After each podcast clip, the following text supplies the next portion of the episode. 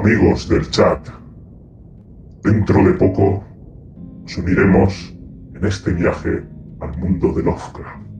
Visitaremos Providence. Buscaremos cuáles son las razones por las que la madre de Lovecraft gustaba tanto a Lovecraft. Y viajaremos hacia ese mundo de primigenios y de dioses imposibles. Bienvenidos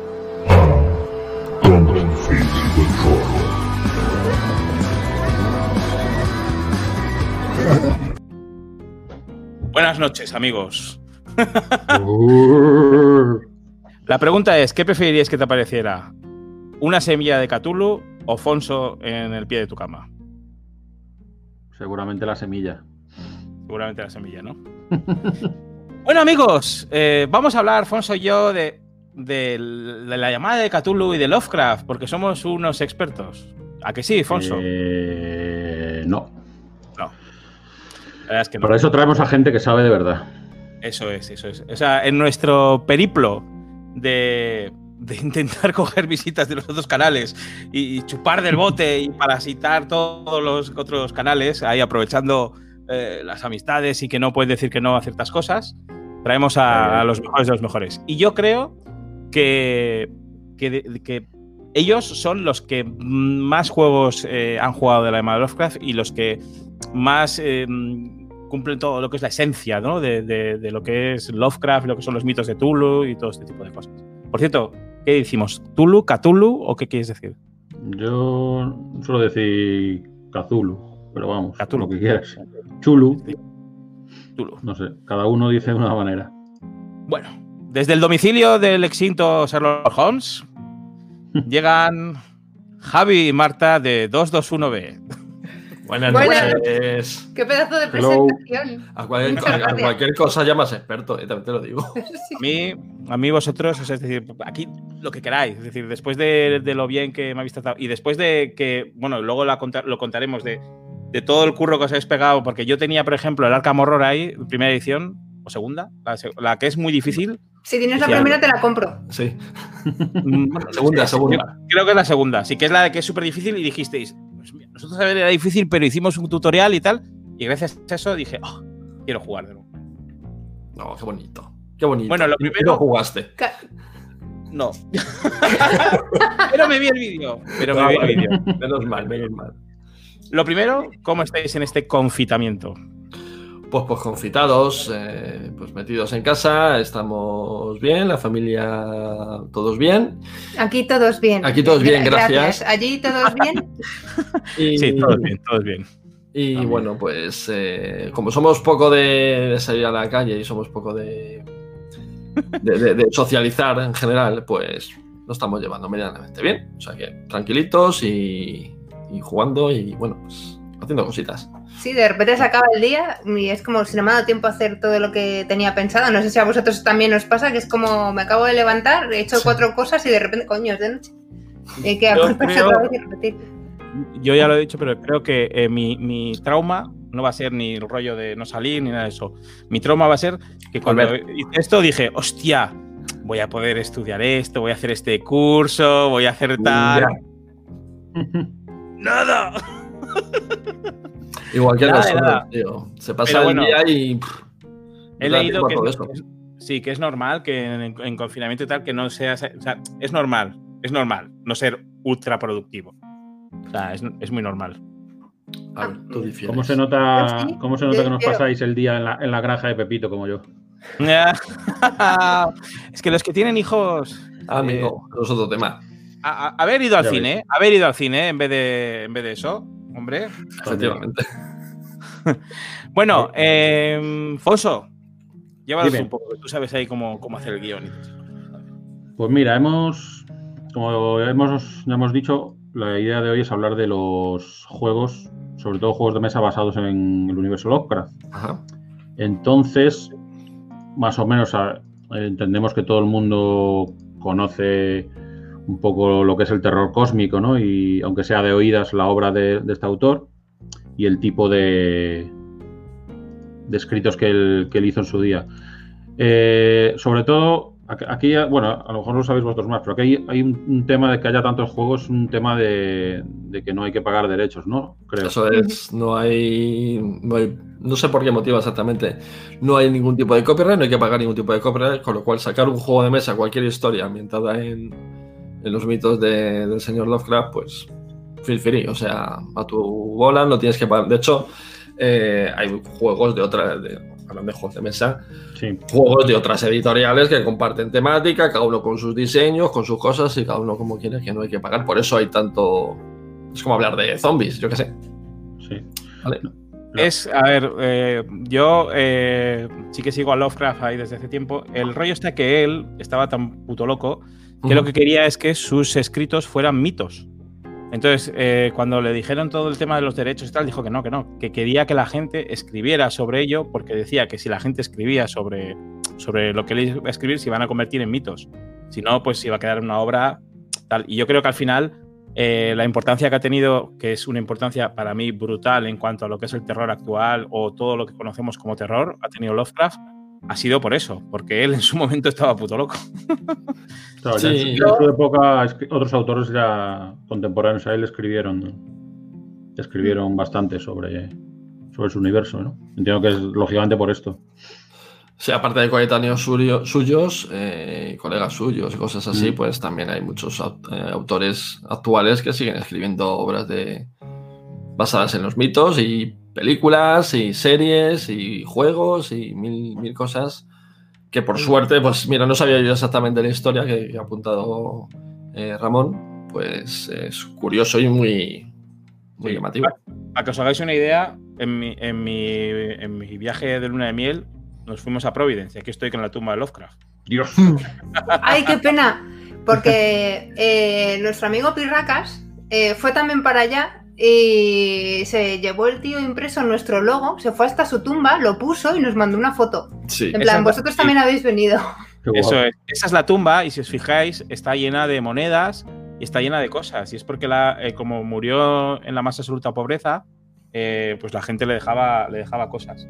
A ver, ¿eh? puede salir aquí de todo, ¿eh? En estas La, fotos. la- la ma- la mandarina, ¿La mandarina la pusiste tú o qué? No, no, no. Estaba Para que no pase hambre. ya, Estaba puesta ya, estaba puesta ya. A ver si nos vas a poner una foto a la noche de bodas y la vamos a liar. Eso, por eso, por eso. A ver, mira, esto, por ejemplo, es la tienda de Lovecraft que hay en el primer centro comercial del- de Estados Unidos que, estaba en, que está en Providence y que dentro hay una tienda pequeñita que solamente se dedica a Lovecraft.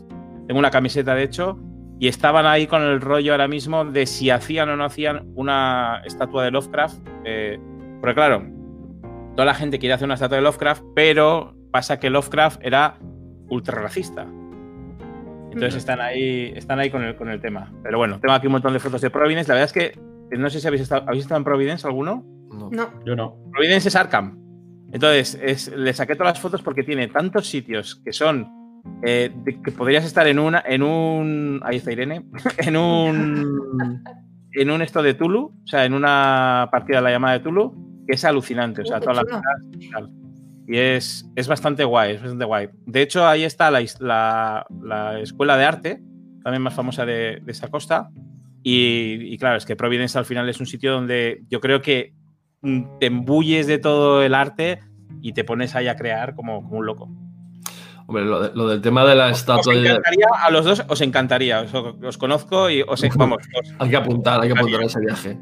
Lo del tema de la estatua, eh, al margen del racismo, que bueno, pues sí, sería el hombre racista, pero creo que también hay que eh, ver un poquito el, el legado que, que dejó, eh, toda la, la cultura que dejó y también hay que entender eh, sus raíces y la situación social de aquella época. Son mil historias ¿no? que, que hay que tener en, cuenta. en sus años ser racista estaba de moda. O sea, Por eso te digo que hay, una cosa muy normalizada. que hay que entender muchas cosas. O sea, entiendo que un tío de ahora, pues no tal, pero un tío del siglo, hace dos siglos casi, eh, pues oye, hay que entender un poquito la, la época, la situación y también su vida, ¿no? Que fue un poquito eh, de aquella manera. No, sobre todo valorar por el, por el legado que ha dejado. Bueno, cuando se murió tampoco nadie le hacía ni caso al hombre, que es ahora, pero bueno, que es el legado que ha dejado, valorar su obra y no a él como lo- Claro. los valores que tenía. Antes de empezar a la, antes de meternos en la harina, para vosotros dos, qué importancia tiene, o sea, qué importancia tiene Lovecraft o, o qué es, o sea, para vosotros qué es todo lo que son los mitos y Lovecraft y todo esto. Poco antes de empezar a ponerle a esto, ¿qué es para vosotros? Súper profundo, ¿eh? Las cosas Ya, que... o sea, Te has puesto un intensito. Claro, o sea, para- a, a mí, a mí Lovecraft, aunque suene muy raro, me recuerda a mi infancia, porque yo desde que era muy pequeña he devorado libros. Afortunadamente mis, mis padres son lectores a lo bestia, mi casa tiene muchos libros, entonces acababa uno y me, me daban otro. Entonces yo no sé a qué edad me dieron un libro finito, que era el caso de Charles y me dijeron, toma, para ti, lételo, bonita. Y yo no sé cuántos años tendría, a lo mejor 12 años o una cosa así. Y fue lo primero que yo leí de terror y, me flipaba mogollón, lo, lo leía a oscuras y con velas para meterme todavía más.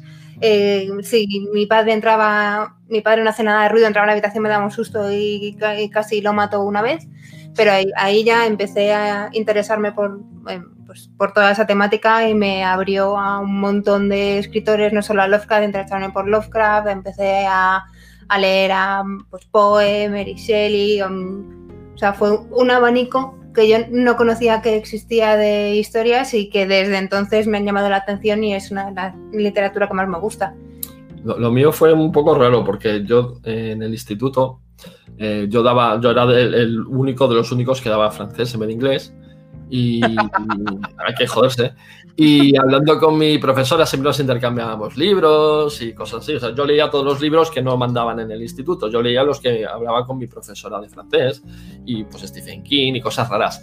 Y ella me dio un librito chiquitito no recuerdo exactamente el nombre, era el, el relato de los mitos de Cthulhu o algo así, muy chiquitito. No recuerdo si era todo de Lovecraft o era mezclado. Y a partir de ahí lo conocí, pero no, no sabía que era un mogollón de historia, no sabía todo lo que había alrededor. Eso lo descubrí con los años y con el tiempo. Y me fui dando cuenta de que había más mandanga de Lovecraft que aquel librito chiquitito que me dio mi, mi profesora de, francés. A saber de qué edición sería, porque estaba amarillento ya, con súper ajado. Y, lo recuerdo como un terror muy básico, lo recuerdo como un terror muy de. Pues eso, muy, muy, muy básico, muy de miedo a la oscuridad, miedo a lo desconocido. Con la que sí, le sí. gustaban las palabras rimbombantes, muy miedo atávico. Es como muy. atávico. Vamos a hacerle honor. Pero o sea, yo con eso también estoy muy de acuerdo porque yo pesadillas que sigo teniendo ahora, que son recurrentes, todavía son del, del, primer libro que me leí de Lovecraft. Que allí creo recordar, o por lo menos en mi memoria esto es así, una escena en la que él está en, en un lugar que es enorme, eh, se apaga la luz que llevaba, se queda absolutamente a oscuras y es un lugar en el que hay hoyos que no sabe exactamente qué profundidad tienen y en algunos hay cosas. Entonces, eh, a mí eso me traumatizó, pero me atrajo muchísimo. Entonces, fue como tengo que encontrar más cosas de Lovecraft. Entonces, por aquel entonces no había internet, te tenías que ir a la biblioteca y a estar buscando sí, cosas lógico. y. No todos son lógicos. Pero, y no lo he vuelto a leer, ¿eh? Y alguna vez lo he cogido y digo, no sé si soy capaz de enfrentarme otra vez a, a esa escena. Yo, yo, bueno, primero, tú, Fonso. Yo lo creo. ¿Qué es lo primero que vistes? ¿O no has visto nada? de yo o sea no es que lo conociera pero o sea de Lovecraft he leído muy poco porque yo cuando me dio por ahí era, era más de Poe que de que de Lovecraft sí, sí. cuando me dio por leer terror y tal pero pero bueno sí he leído alguna cosilla y tal y a ver reconozco que está está muy guay pero bueno casi he jugado más a juegos que leer realmente leer cosas de él yo en mi caso, eh, lo primero que cogí fue el juego de rol de la llamada de Cthulhu. Es decir, lo primero que fui consciente de que era de Lovecraft. Y, mm. y, lo que al final me hizo ver todo lo que eran los mitos y tal. Luego, obviamente, te acercabas tal y, y, por ejemplo, el color que vino del espacio a mí es que me dio mogollón de miedo de pequeño. Es que es un libro que tal. Y lo que decías tú, yo hacía pirola de clase, me iba a la, a la biblioteca, me parece como que es muy cultureta, pero no, y a leer cómics y a leer libros hasta pasar las ocho horas, las siete, lo que sea. Y, y, y, ahí es donde descubrí todo eso, pero es lo que decías, que en las descripciones, en todo y tal, sí que es verdad que es un autor, yo creo que muy difícil de leer ahora mismo, sí. es muy difícil de leer, eh, es muy, muy tal y es muy denso y tal. Yo creo que todo lo que ha pasado a partir de, de ahí, que estaría guay, o sea, hoy vamos a hablar de los juegos, pero estaría genial un día hablar de las películas y de todas las eh, cosas. Resonator, Reanimator, de From Beyond, o sea, From Beyond, Dagón, o sea, todas las Udagón, Udagón, lo vi hace poco, yo no sabía eso. yo Dagón? la parte final, qué vergüencita ajena me daba. Sí, pues a mí Dagón, al principio, me parece que es lo mejor ambientado que hay. Luego ya Sí. cuando sale este hombre viejo, ¿cómo se llama? Em, Paco Raval. Paco Raval, hablando en inglés, ya es otra cosa. Y cuando se ponen toda la peña a cantar Ia y a Cthulhu fatal. Por eso, por eso, ya está. Pero bueno, escucha, mejor Dagón que la herencia de Valdemar. O sea, joder, aquí Ya. Lima, ya te digo, tío. Ya te digo, es que, o sea, Pero bueno, otro día, si otro queréis, día hablamos. otro día hablamos, acaba de haber muchas fases de, de- Del- de confinamiento, se puede, se puede hacer. Monse, ¿te pincho la pantalla? Venga, pincha. ¿Qué, qué has dicho, Marta? Que, que te puede dar para otro, hablar de series, de pelis, de videojuegos, porque es que al final de ahí están los ya está en la sopa.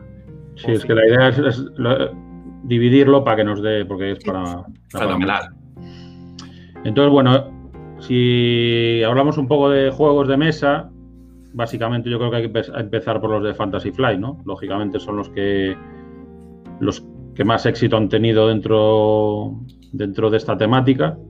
Los hay fuera de, de esta compañía, pero digamos que ellos la han explotado, pero bien a saco, ahí sacando bien los cuartos. Es.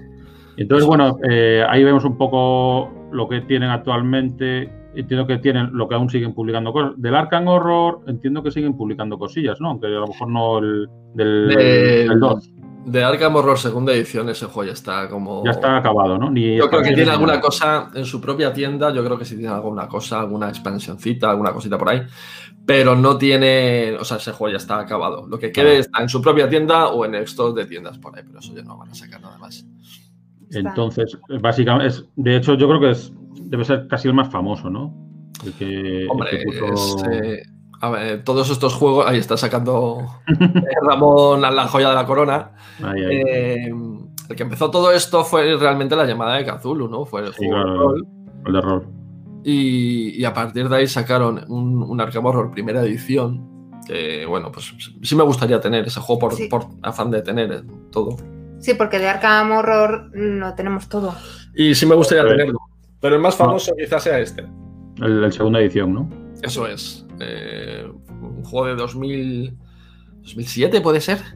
Y, Sí. y- A mí lo que me pasó con el Arkham Horror es que yo me lo compré como súper hype- hypeado. Porque decían que era lo más parecido que había de jugar una partida de rol a la llamada de Cthulhu lo juego. Lo que pasa es que luego de repente desplegamos todo eso Ya. y dijiste, what the fuck. y dije, what the fuck. y antes no había vídeos. ya. Es un juego que tira mucho para atrás. Es un juego eh, que no tiene.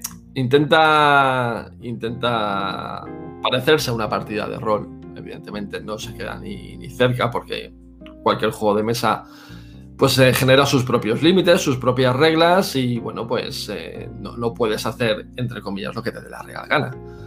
Pero, claro, un juego que tiene ya sus añitos y que, se- y que basa más su intención en generar una historia que en crear unas mecánicas que funcionen, pues claro, tienen ahí un, juego que se te pira la pinza. O sea, se- son reglas mal estructuradas, aparte de un problema de, queremos, de, estructura de reglas.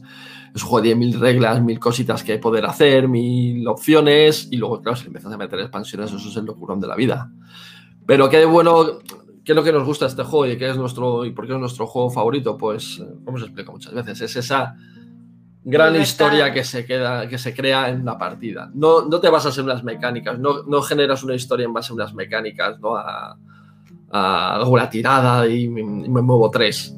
Es la historia que se genera, es ese movimiento por la, por la ciudad de Arkham que nosotros por lo menos si nos, nos vemos metidos en esa ciudad llena de gente rara y de sitios peculiares y teniendo encuentros con gente peculiar y ves que tus personajes reaccionan de una manera más o menos coherente, a veces más coherente que otras, pero, pero ves que como que está vivo todo, ¿no? Y, y es lo curioso de este juego.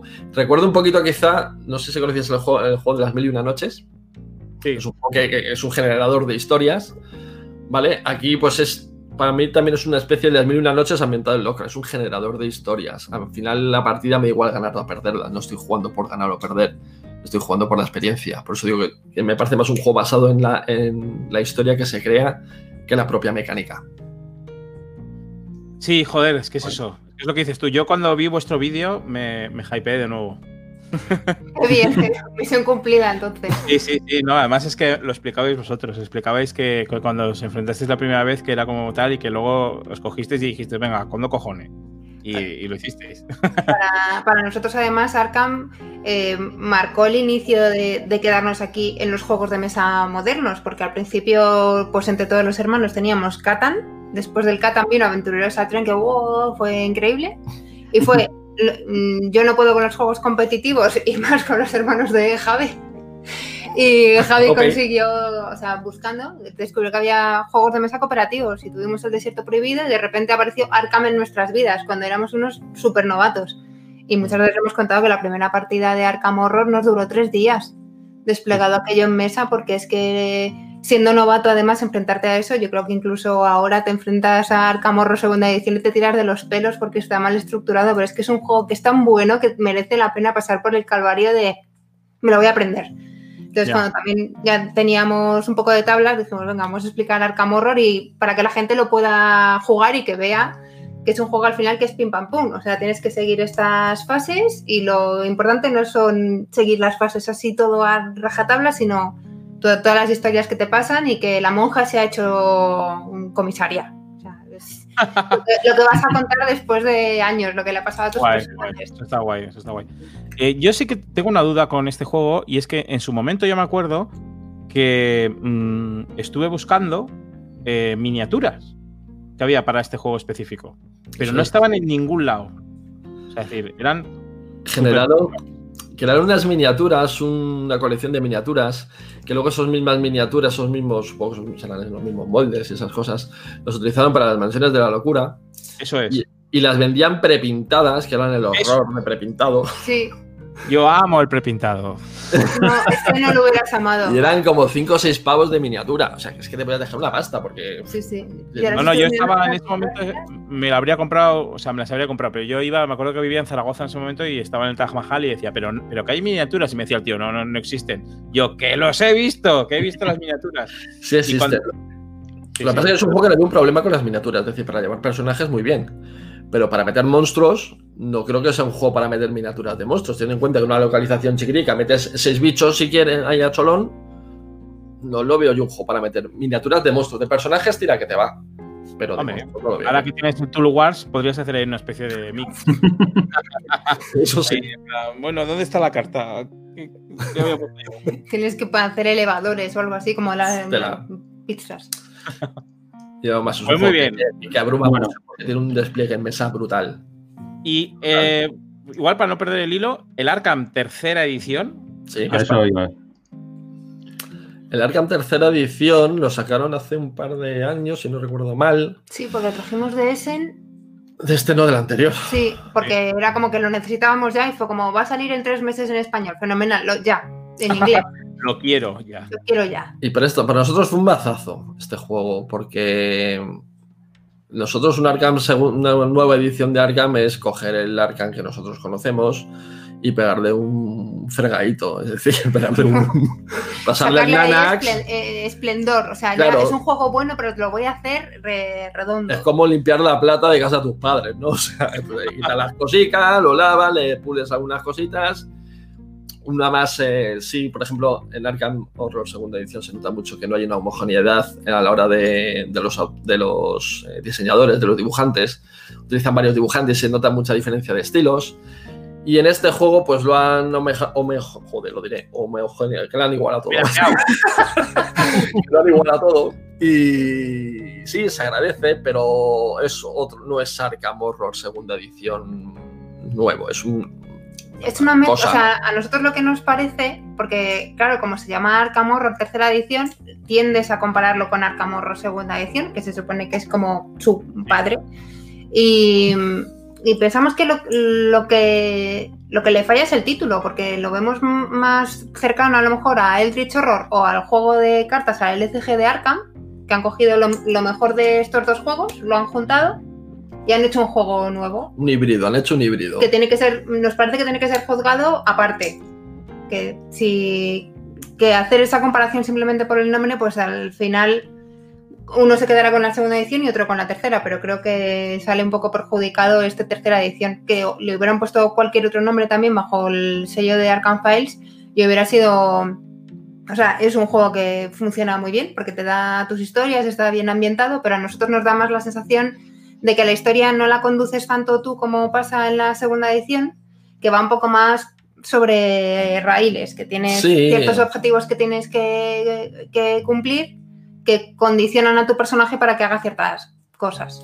Aquí lo que, lo que prima en este, a diferencia del otro, que lo que decía, que lo importante era la historia, aquí yo creo que han basado en mecánicas y han generado una historia pues muy guiada, que no digo que sea mala, porque me parece que está muy bien el juego, me parece un juego muy entretenido, pero es un juego que estás pendiente de la, de la mecánica, estás pendiente de ganar, de, de- de llegar al siguiente checkpoint eh, para hacer avanzar la historia, porque se basa en, en puntos de, que hacen di- disparadores de historia. Y mecánicas que hemos visto, por ejemplo, en Fallout, que tienes un mazo de cartas y entonces vete a la mm, carta 46, lees la carta 46 y continúa la historia. Y se nos, ha, nos han creado un juego basado en unas mecánicas actualizadas, han pulido ciertas cosas que le pueden ir muy bien, la batalla, de los- la- el combate con los monstruos y cosas así, pero, pero han creado un juego basado en mecánicas y han perdido toda la chispa y toda la gracia que tenía perderte por Arkham, perderte por la ciudad. Y aquí no tienes sensación de ciudad, tienes sensación de tablero. Mm. Y ahí viene el problema. Que tienes una sensación de juego de tablero, no tienes una sensación de aventura, no tienes una sensación de historia. Pero como juego está bien, a mí me gusta y es ahora el que juego que podéis encontrar en tiendas. Eh, van a salir, va a salir en breve una nueva, una nueva expansión. Van a reeditar la expansión que estaba ahora, que era Noche Cerrada, y ahora van a sacar una nueva, una nueva expansión. Y bueno, pues eh, también viene un poquito con los lastres de los juegos de últimos de Fantasy Flight, que es eh, la sensación de juego capado, de juego que le falta la, segunda, la primera expansión que salió, pues es la expansión que tenía que haber venido internamente en el base para tener un juego completo. Bueno, ¿A vosotros qué os parece que utilicen las mismas ilustraciones para todos los personajes siempre iguales? a mí me gusta. ¿A ti, a vosotros os gusta? A mí me gusta, me da una Porque son sensación. bonitas. aparte de bonitas, que lo son. A mí, por lo menos, me da una sensación de homogeneidad. Joder, con la palabra. He dicho ya 29 veces y no debería decirla. Voy a intentar hacer todo para que digas homogeneizar todo el rato. Homogeneizar. Ha intentado homogeneizar eh, todo el mundo y me parece que guarda cierta relación. Me me parece que está bien, eh, está justificado. Porque a mí tener diferentes ilustraciones o diferentes eh, habilidades en un personaje en distintos juegos no me cuadra. Yo creo ver ese mismo personaje es como ver un, como te digo, ver una película con un actor, con, eh, una película con diferen- un personaje con diferentes actores. Sí. Se- lo ves raro, te, tiene que, te falta acostumbrarte, ¿no?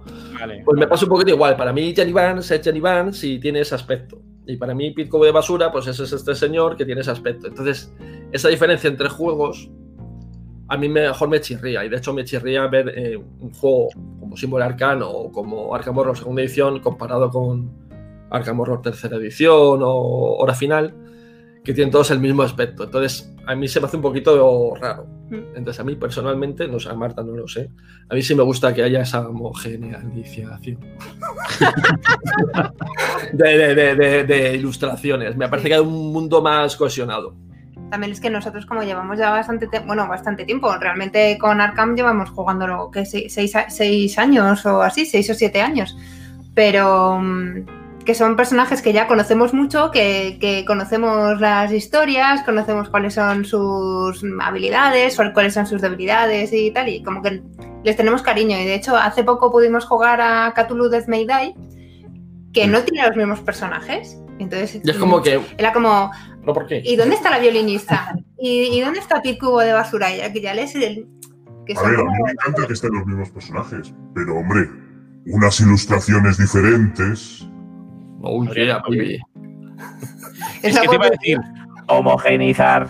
Como que- no sé a vosotros qué os parece. ahora Estás diciendo a ti. A, A ver, sí eh, que parece que haya cosas distintas. No sé a vosotros. A mí, me- a mí como ilustrador también es verdad que el fetichismo que tengo en- a nivel de juegos de mesa, pues porque tengan unas ilustraciones, que tengan, o sea, a mí me encantaría que cogieran al mismo ilustrador y que obviamente, pues para cada juego hicieran del mismo personaje exactamente, pues otra ilustración. Esto es como si estamos jugando a un juego de Marvel y de repente vemos la misma ilustración de Iron Man en todos los juegos.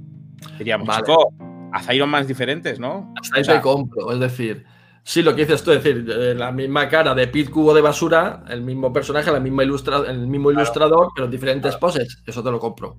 Es que me da la sensación, más que de que sean bonitas, de que están ahorrando costes con Bueno, ilustradores. eso, Muy eso- eso no, eso no- vamos a no hay discusión. Eso no. Y luego lo que diferentes ilustraciones, pero el mismo autor. Eso sí te lo compro, ¿ves? Eso sí es. No, no, eso totalmente. O sea, a mí, el autor, o sea, a mí las ilustraciones me encantan. Es decir, es. Eh, A mí, una de las ilustraciones que más me gusta es la portada de la llamada de Cthulhu de la segunda edición, que sale ahí la gente abajo y que va yendo hacia el castillo. Entonces es que ya te mete ahí, ya estás, ya estás metido. Y esas ilustraciones a mí me meten, ¿no? es decir, te meten dentro de, de- eso.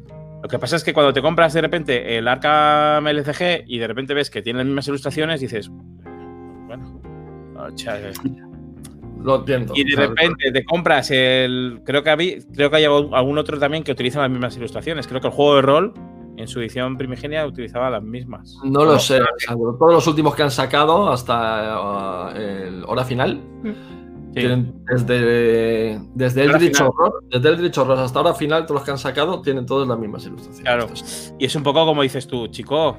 Me parece bien que ahorres, pero es que me gustaría ver más ilustraciones de cada personaje. Que al final es. Es el rollito, ¿no? De, de esto. Claro, Y lo pero que siempre, pero siempre el mismo ilustrador, siempre la misma línea de. Eso es. Eso es. Eso lo compro. De hecho, he preguntado muchísimas veces a Fantasy Flight porque hay algunas portadas de las expansiones del LCG que es que, por favor, que hagan pósters de esas portadas Sí. porque son chulísimas. Sí. Estamos de acuerdo. Y no, es- no hay forma de encontrarlas. He buscado por Reddit, para el propio autor y, y es muy difícil. Muy difícil. Sí, sí. Nosotros, de hecho, em, tenemos el tablero de Arkham Segunda Edición, lo tenemos enmarcado en el salón, que es como en plan obra de arte porque nos encanta y para nosotros es importante. Y luego tenemos un póster de Lola Hayes, De Lola Hayes. que es precioso, del Rey de Amarillo, que, que lo, ¿quién lo ganó? Emi Perchef nos ¿Y lo el dio. Chef o, O Chema. Chema, su hermano. yo creo que su hermano creo que fue. Eh, bueno, estuvieron participando en, en un torneo del LCG y era una de las cosas que podían ganar y es un póster que es maravilloso. Entonces, claro, cuando nos lo dieron y no lo hemos vuelto a encontrar, y ha habido gente que nos ha preguntado que dónde lo podían conseguir, es que si vende, si vendieran pósters con, con todo eso y con el, con muchas otras piezas, no sé si tenemos aquí el libro, pero es que son preciosas. Nos, vamos, Sí. nosotros lo compraríamos, nos forraríamos la casa con ellas. Sí, sí. De la hecho, pantalla del máster, por ejemplo, de la MA Cthulhu es de lo más Sí, bonito que hemos visto. Lo tengo ahí, lo tengo ahí. De hecho, eh, una de las cosas que a mí, bueno, luego si eso ya hablaremos de los juegos de rol, es la Starter Box, que es súper chula, hecha Osium, y, y bueno, la edición que está haciendo Edge no es tan chula, están cambiando. Ya. Pero bueno, luego hablamos de eso. que tengo fotos. que tengo pruebas. Bueno. Y luego lo que decís vosotros, ya por último, es. Sí que es verdad, eh, yo entiendo lo de la temática y tal. A mí me ha pasado hace poco con. No sé si habéis jugado al juego eh, Kings de. Kings Delivery, puede ser. ¿Cómo es? Kings. Es uno nuevo. Es un nuevo juego que hay que es Legacy, que se llama. que es sobre las decisiones de un rey, ¿vale? Entonces el juego en Ah. teoría. eh, Kings. eh, joder. Sé cuál, pero no lo hemos jugado. No, el no lo hemos jugado. Bueno, el juego se basa en que cada uno, esto es como Juego de Tronos, cada uno es eh, un consejero de una casa y entonces tienes que aconsejar al rey sobre ciertas decisiones. Entonces, sobre esas decisiones, eh, tú tienes una especie de intereses. Entonces, la primera partida que juegas es genial porque tú lo vives, o sea, te metes en tu casa, eh, haces todo el rollo, el palipé, intentas hacer las decisiones, etcétera, etcétera. Pero ¿qué pasa? Que el juego está hecho de tal manera que hace que la gente que solamente vaya a, a chequear, a hacer checkpoint, eh, diga, no, no, no, él, él no, él no. Y dices, bueno, pero ¿por qué dices que no? Dice, no, no, digo que no porque me interesa pues para luego subir puntos. Entonces ahí se jode toda la magia. Ahí, pierde, ahí, ahí se transforma en un juego de mesa. Yo creo que estos juegos... King's Dilemma. King's Dilemma, dicen por ahí, friki guías. King's Dilemma, King's Dilemma. Entonces, a mí el King's Dilemma me pasó esto. O sea, es- empezamos como súper ¡fua! y de repente, en cuanto de repente la gente que empezó a jugar empezó a jugar sistemáticamente, pierde toda la gracia del juego, porque al final es eso. Entonces, yo creo que al final también es, si la edición va a eso, hace que juegues con gente que vaya a eso. Es decir, yo juego a la llamada, o sea, cualquier juego de la llamada de Cthulhu y, y yo hago patata plugin. Hacer patata plugin es como vivirlo, ¿no? Hacer, hago patata plugin en todo. Pero alguien que no haga patata plugin es una, es una mierda jugar con él, ¿sabes? O sea, tú estás jugando al LCG y si no dices, "Mira, vamos aquí, cuidado con el monstruo, no sé qué, ah, aquí huele raro, no sé qué. Si no haces eso, pues no tiene sentido. Si dices, venga, va, aquí, ponte tú aquí, ponte tú aquí. Yo sí creo que pasa un poco eso. Los juegos O sea, que intentan. El momento que un juego de- que te intenta meter en temática, al margen del rol, eh, pierde, pierden esa. Pierden en ese, en ese- en ese momento el sentido de, de contar una historia y se transforma en un juego de mesa.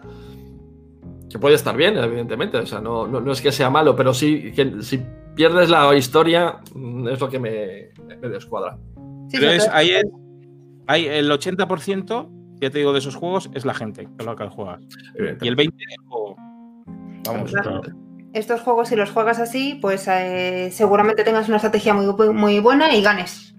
Pero dentro de un año, esa partida pues será una más que has ganado, que has perdido, pero no te ha quedado ese pozo de la historia. Pues por ejemplo, ahora estamos jugando con, con, un- con Preacher, el, el LCG de, de Arkham Horror. Ella, eh, o sea, él va con Jenny Barnes y de hecho nos referimos a nosotros por nuestros nombres. O sea, Preacher es la Jenny. o el- entonces es y todo el rato le está saliendo la hermana mm, mm, y le tiene que ir a buscarla. Entonces, mm, todo eso lo estamos, o sea, lo, Lo recuerda, va, va a ¿recuerdas? y va a ser la historia de, tío, qué pesado eras con tu hermana, que todo el rato nos estabas parando el camino, que fíjate, que nos atacaron. Pero que esto es que está haciendo patata plugin, está haciendo patata plugin, patata plugin es guay. Hmm. De hecho, una de las partidas que me, me gusta muy bien ver de vosotros, porque ponéis un montón de patata plugin, es al del Horror. Ahí está, el Ahí está. juego. Un momento, ¿eh? Todo. Ahí, ahí está. Madre mía. Pues eh, Eldritch Horror es un juego que salió. Pues ahora ya cosa de cinco añitos. Se- seis, ¿no? Según Cinco o tu seis Facebook. añitos. del otro Según mi día. Facebook, como seis años. Claro. Y, y fue la, la secuela o sustituto espiritual del Arkham Horror segunda edición. De hecho, lo vendieron como el sustituto. Y es un juego que le tengo un, un cariño-odio. Es cariño-odio lo que le tengo. Cariño. Es cariño-odio. Porque coincidió, lo compré cuando Marta se fue por un viaje de trabajo y me quedé solito en casa, que estaba toda la familia. ¡Ay, te vas a quedar solo en casa! Y yo tenía el Eldritch Horror. Sí. Y yo, Dios mío, lo voy a pasar fatal. y... No, pero es que además yo cuando le llamaba que estaba en Culimundi y, y me decía, ¿sabes qué? Pues en el Rich Horror el combate es de esta manera y de esta otra y de no sé qué. Vale, me lo estaba pasando de puta madre con él. Y, y la verdad es que es un juego que le tengo cariño. Yo, cariño por eso, le tengo un buen recuerdo por aquellos días. Y le tengo un poco de manía también porque me parece un juego que le pasa un poquito lo que comentamos con, con Arkham Horror tercera edición. A ver, en este juego es un juego que te desplazas por el mundo, combates contra un primigenio en concreto, ese primigenio te eh, plantea diferentes retos que tienes que, que superar. Y bueno, pues eh, vas un poquito todas las mecánicas en Arkham Horror. Y aquí lo que le pasa a este juego es que sí es verdad que han mejorado ciertas cosas. Aquí a partir de este juego mejoraron el ataque contra los monstruos y, y estaban muchas cosas bien resueltas, pero otras creo que lo han empeorado. Y que hay mucha gente que, adora este juego y a mí me gusta. Pero vuelvo a lo mismo, es un juego que me genera, que es un juego de mesa, no me genera una historia. No me siento viajar por el mundo. Y tengo ese cariño-odio porque para mí era como el super sustituto de Arkham Horror, que me apetecía probar una cosa así como un plan, uy, sustituto de Arkham Horror, esto tiene que molar mucho más. Y no, es un juego de mesa asquerosamente difícil, pero asquerosamente difícil. Mira que lo puse. No, este es más, más asequible que Arkham Horror, más asequible en cuanto a reglas, más llevadero, mejor explicado, más simplificado ciertas cosas. Pero que, que es muy difícil. O sea, que es difícil, pero hasta la náusea. Decían, no, partidas más cortas, porque mueres antes, pero no porque sean- Y yo muy- vi las- partidas que eran chungas. Era un juego muy difícil y es un juego que ya tiene aquí el problemita de, de que le faltaban cosas en el juego base. Sí, sí, el saber olvidado que fue la expansión que sacaron, Eso o es. la tienes o se te queda. Y tenemos poco. hasta lo que estaba poniendo antes, creo que es Alfonso el que está manejando las imágenes, Sí. Sí, montañas de la locura. Tenemos hasta esa expansión y no seguimos comprando, no seguimos comprando más. Es un juego que han reeditado ahora, creo que han sacado, sacado una nueva tirada de, de este juego. Y, siempre está ahí como. ¿Y si lo vendemos? Pero, Pero no. Pero no. Yo creo que no, no, no. me da pena venderlo. Me da pena venderlo, la verdad. Y, o sea, no me importa jugarlo. A mí este juego me lo sacas y yo me lo juego de mil amores. Pero pierde ese poquito de esa esencia, ¿no? Y, que el juego base se queda corto porque enseguida es un juego que se basa, igual que Arkham Horror, igual que Arkham Horror tercera edición, las cartas de encuentro, los mazos de encuentro, son encuentros que vas teniendo en las localizaciones. En este juego tienes mucho tipo, muchos tipos de encuentros. Entonces eran siete cartas, si no recuerdo mal, por mazo de. Por cada mazo de encuentros son siete cartas. Tienes 20.000 encuentros en la partida y es que tienes. Se repiten como el ajo. Entonces, en tres partidas tenías ya el juego que mete. Mm. Y esa expansión, la que está saliendo ahora en pantalla, es la súper necesario. súper necesaria y la. Y la, y la que, hay que debería haber llevado de base. Pero que es un juego que sí mete esa narrativa un poco con raíles, como pasaba en tercera edición de Arkham Horror. Mm. Y bueno, pues también es una buena manera. O sea, mola que. A ver si me explico. Mola que los juegos generen una historia, pero mola mucho también los juegos que tienes tu parte de literatura que leer, que te ambienten, que te sitúen, que te hagan eh, interesarte con- eh, para conocer las obras de Lovecraft, ¿no? Entonces, todos estos juegos eh, tienen pues su buena parte de literatura en las cartas, en los encuentros, todos los personajes tienen la parte de atrás, da la vuelta a la carta y tienen su historia, quiénes son, de dónde vienen, por qué son así. Y es lo que mola de estos juegos. Luego pasa que unos luego tienen toda la parte de historia de la partida mejor resuelta que otros. Y este pues se nos queda a nosotros un poquito corto. Aunque hay mucha gente que lo prefiere Arkham por esas mismas reglas simplificadas y hay gente que se, se mete ahí a tope en la historia y bueno. Yo me la he gozado eh, viendo vuestras partidas, ¿eh? He de decirlo. Y me la he, go- y he descubierto lo de, lo, de, lo de las monedas, lo de los plastiquitos. Eso cuando empiezas no. Cuando no hay stop. stop. No. Porque me has dicho, necesito 20. Bueno, voy a comprar 300 porque, claro, si luego hay expansiones y te haces unos sacos ahí de, de fondos. para- de monedas te vuelves, te vuelves para correos. Pero de Eldritch, por ejemplo, tampoco. Hemos jugado mil veces menos, o sea, tenemos muchísima Sí. menos experiencia porque al final es un juego que sí que requiere de tiempo. Entonces, cuando tenemos ese tiempo, es como, venga, eh, vamos a jugar. ¿A qué jugamos? A Arkham. Entonces, eh, siempre es como la, la primera opción y a lo que más nos apetece. No le hemos dado tantas partidas. Pero yo, por ejemplo, no recuerdo ninguna partida eh, porque no me, no me llegaba a encariñar con los personajes porque se mueren muy rápido. Entonces, si te muere y coges otro, no, no has podido desarrollar su historia, solo sabes Es que has ido a Sydney y te han robado el pasaporte o que has tenido 16 estados diferentes y tenías la espalda rota. El... o sea, yo no- solo me acuerdo una partida verdad. que tenías un O sea- chorro así de cartas y era como, ostras, eh, hay que resolverlo y tenías que empezar y han venido a cobrar la deuda y te has caído por una escalera y estabas hecho una gualtrapa hasta que Es un juego- por fin conseguiste que se muriera tu personaje. Eso es un juego que te, eh, te da igual el personaje. O sea, es la historia del primigenio realmente. O sea, está muy ambientado en el primigenio que estás jugando y tu personaje te la bufa. O sea, es que se muere en dos, en dos turnos, ya lo que No, no, es, viene el primo. Viene el primo. Hola, roto. mi primo ha muerto, ¿no? Sí, pues venga. Eh, sustituto, venga. También como en Pressing Catch, se dan ahí. Claro, se da, no, se da desde abajo, desde. Entra el siguiente. No le tienes apego a los personajes, No, tío, en ese que- juego. Además se te mueren y bueno, se mueren, se quedan ahí como agonizantes y tiene que ir otro personaje y le puedes trincar las cosas. Entonces, pues te- es que te da absolutamente igual que, que- se muera porque le vas a saquear. Es luego. casi mejor que se muera que le saqueo luego las cosas. Yo creo que, que la diferencia es, es- A mí la diferencia me parece guay, porque al final. eh, Arkham Horror se basa más en que tú llevas tu personaje y tienes que vivir eso desde tu propio personaje. Al final, el Eldritch es como. Bueno, veo eh, lo que es eh, la foto entera, ¿no? O sea, es decir, el, el- el rollo entero de la historia. Estos son peones, pim, pim, pim, pim, y ya está. Exactamente, Los tienes como peones del Pandemic. Sí. Es decir, tienes personajes con habilidades que te da un poquito igual porque sabes que lo más probable es que tengas ocho personajes en una partida. O sea, esto es así. Entonces eh, ahí me juego un poco. Sí es verdad que, por ejemplo, nosotros Arkham Horror, en segunda edición, lo jugamos con dos personajes cada uno. Sí. Pero es muy difícil deshacerte de un personaje. Es muy difícil que un personaje muera en Arkham. Puede morir, pero es muy difícil. Mm. Aquí no, aquí eh, venga otro, venga otro, cambia, cambia, cambia. Ay, de hecho, mm, recuerdo que era un personaje tuyo. Lo recuerdo como Javi, no lo recuerdo como cuando. No sé, O sea, cualquier otra Sí, historia que que es tuviéramos en Arkham. es un que- personaje de los tuyos, ya está. Claro. Pero bueno, como juego es entretenido, a mí me parece un juego entretenido, por eso no me quiero deshacer de él. O sea, si no me gustara, pues ya estaría, nos habríamos deshecho de él. Pero lo vendieron como esa secuela, ese, ese sustituto, mejor dicho, de Arkham Horror segunda edición, y no me lo parece. A mí, por lo menos, nosotros, por lo menos, no nos lo, no nos lo parece. Era, había Bueno. que jugarlo aparte también. Sí. Hablando un poco ya de los juegos de los juegos de cartas. Eh, tú te veo ahí que está sacando Alfonso este, pero creo que antes hay que hablar de, de este, ¿no? Fue el primer juego de cartas que hubo, de la llamada de Tulu. Sí, fue un. Antes no se llamaban LCG, ¿cómo se llamaban? Antes no Eh, tenía- Él era otro- tenía otras siglas, no me acuerdo. A esto no hemos llegado a. Ah, sí, pues también este es Customizable LCG. Card Game. ¿Cómo? Customizable Card Game. No lo sé, tenían otras siglas y luego las- CCG, me suena. ¿CCG puede ser?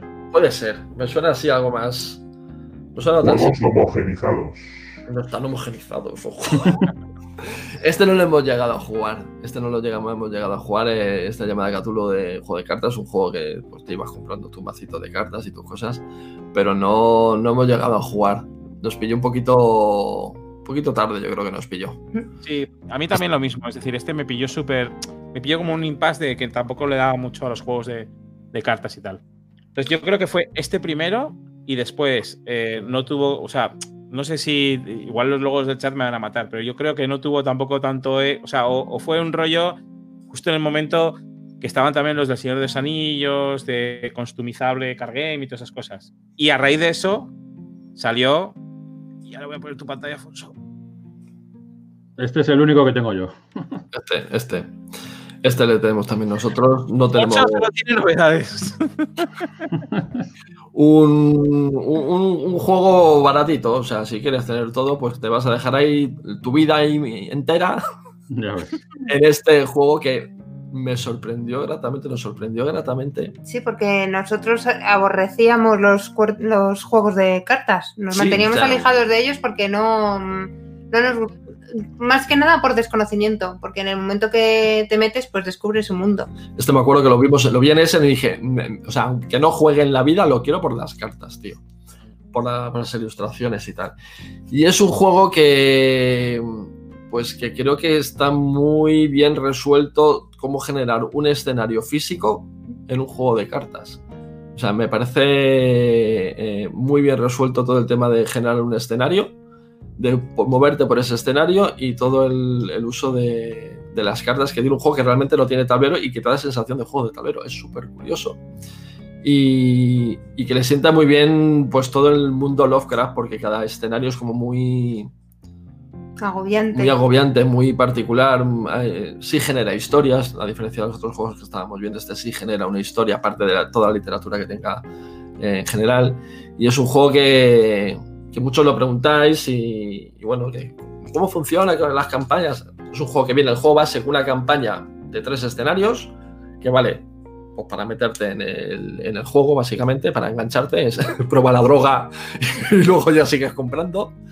Y nada, pues te tienes que ir comprando eh, cajas eh, iniciales, como esta, por ejemplo, estamos viendo el legado de Dunwich, que es la caja principal de una campaña, y luego comprarte los packs de mitos que se llaman, que conforman la, la campaña entera. Y cada campaña es una historia que se juega del tirón, con su desarrollo de personajes, los personajes van eh, evolucionando, vas mejorando, tienes que ir formando es un juego de, de- es un deck building, tienes que crear tu mazo de, de personaje, tienes que comprar de cartas con los puntos de experiencia y tienes chorro 1200 millones de cartas de cada de comisario, de, no sé, de cada tipo que haya, y tienes que crear tu personaje y tienes que dedicarle tiempo. Y el principal problema de este juego es, es un juego aparte de dinero, evidentemente que cuesta dinero, mucho dinero, es un juego de que tienes que eh, dedicarle tiempo.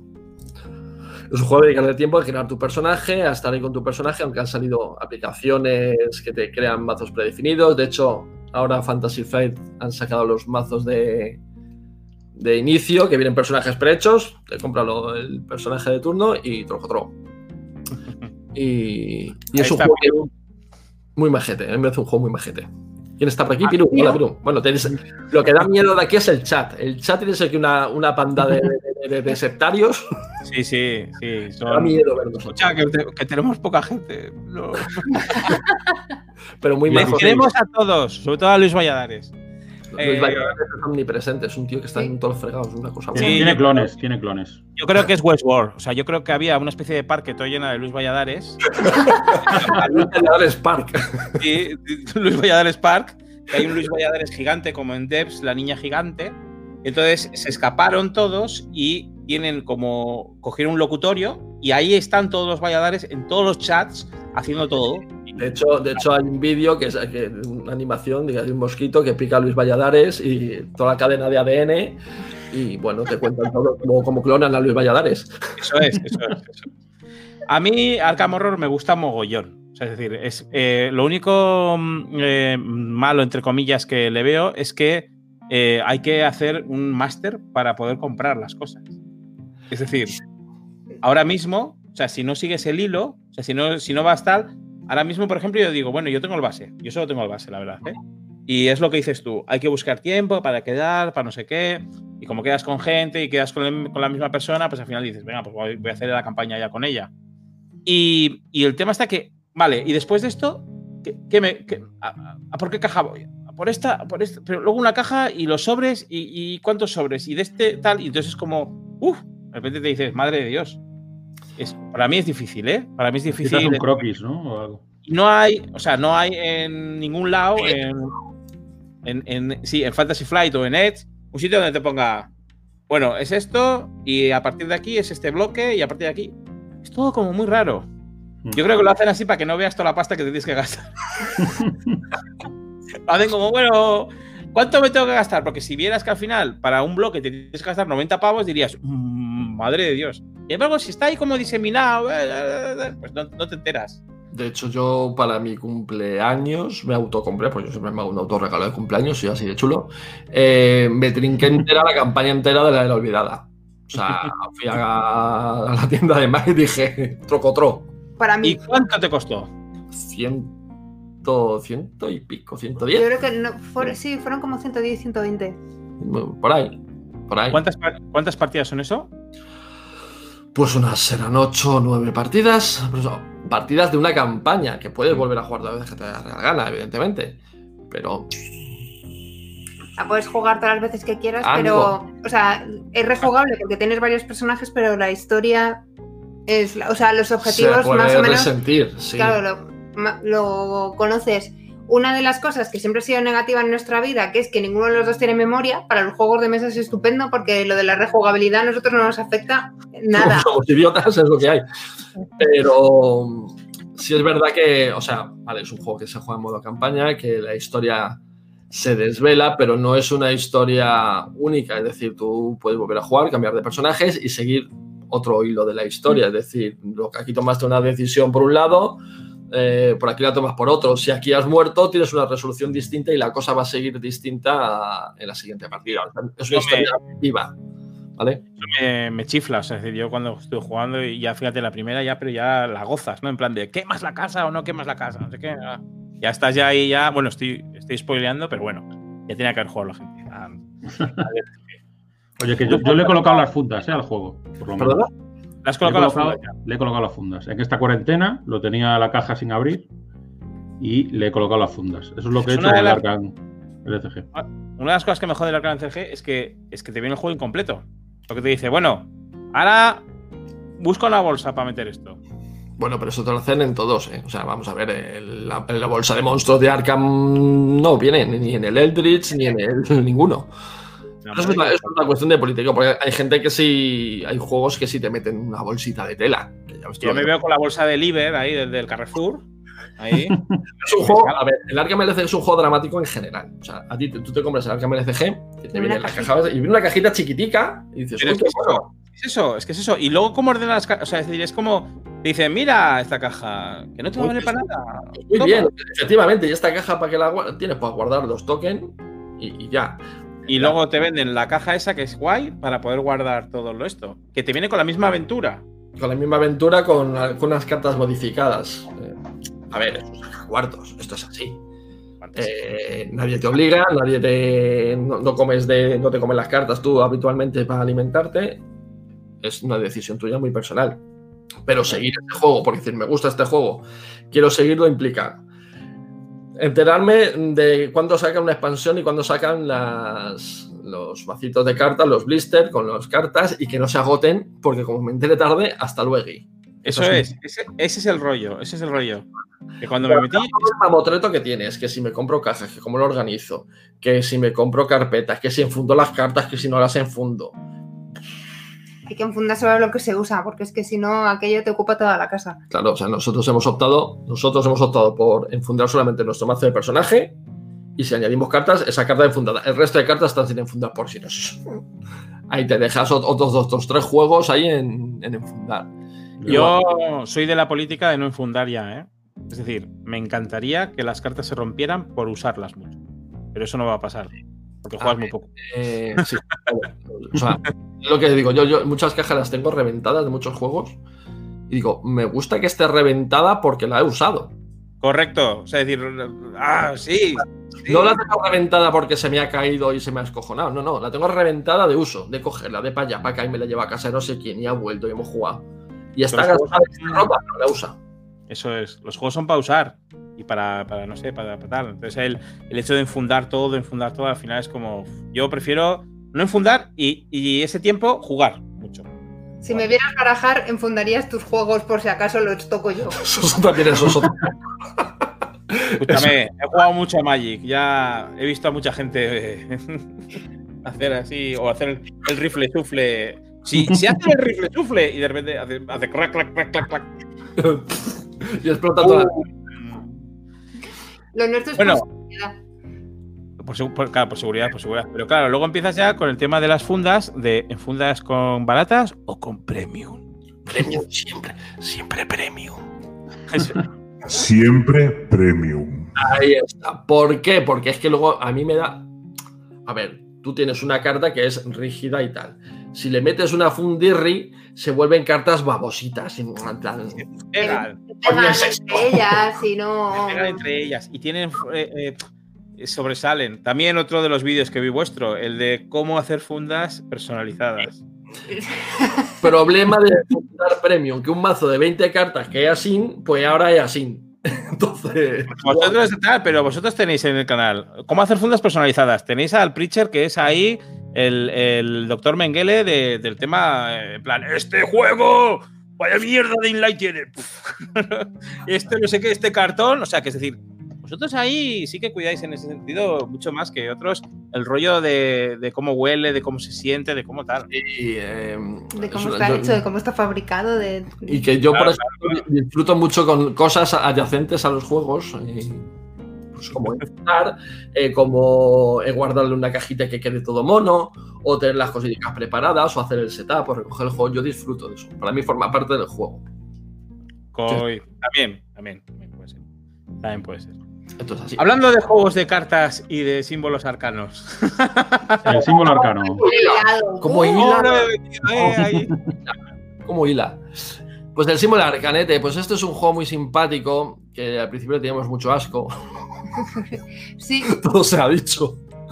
Pero que eh, es un juego pues que coge un poquito toda la historieta del Arkham y lo centra todo en, un en el museo, en el museo de Miskatonic, y, y hacen un juego de dados con unas reglas muy, muy sencillas y muy, muy un juego muy sacable para gente menos jugona, ¿vale? Es un juego, es un tiradados que tiene su punto de estrategia, evidentemente, que no es tirar dados y tener suerte.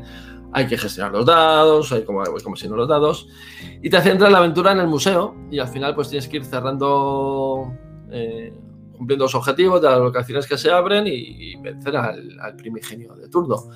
Narrativamente, cero patatero. Eh, ¿Te mete en la historia? Para mí no es un juego que, que, la, que toda la historia de Lovecraft está metida ahí por tener una temática. Pero para mí es un juego de dados y que no tiene mucho... No tiene una historia que contar. ¿Me lo paso bien jugando? Sí. Me lo paso bien jugando, evidentemente. Me lo paso muy bien. De hecho, tenemos partidas en el canal las últimas. Nos hemos pasado bueno, unas risas pasado muy tremendas con este juego. Pero sí es verdad que al principio no nos cuajó. Piru se anda por aquí, por cierto. Además que conocimos al símbolo arcano y a Piru en la misma El tarde. mismo día, o sea, conocimos a, a Piru y, a- y al símbolo arcano, nos sentamos a jugar en una tienda. Es el destino. Fue el destino. A jugar y se acercó un sitio muy raro y dije, yo a ti te he visto. Y resulta que era Piru. Y nos contó un poquito cómo se jugaba y bueno, pues acabamos la partida y dijimos, pues no nos ha gustado. El símbolo arcano. Me ha encantado.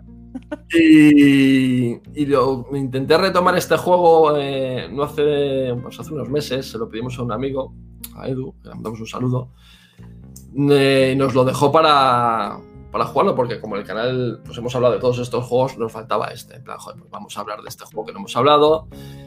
Y jugándolo un poquito nos hizo, a mí ya me cuajó y me hizo gracia y, y tenemos, bueno, pues hemos hecho alguna partida en directo.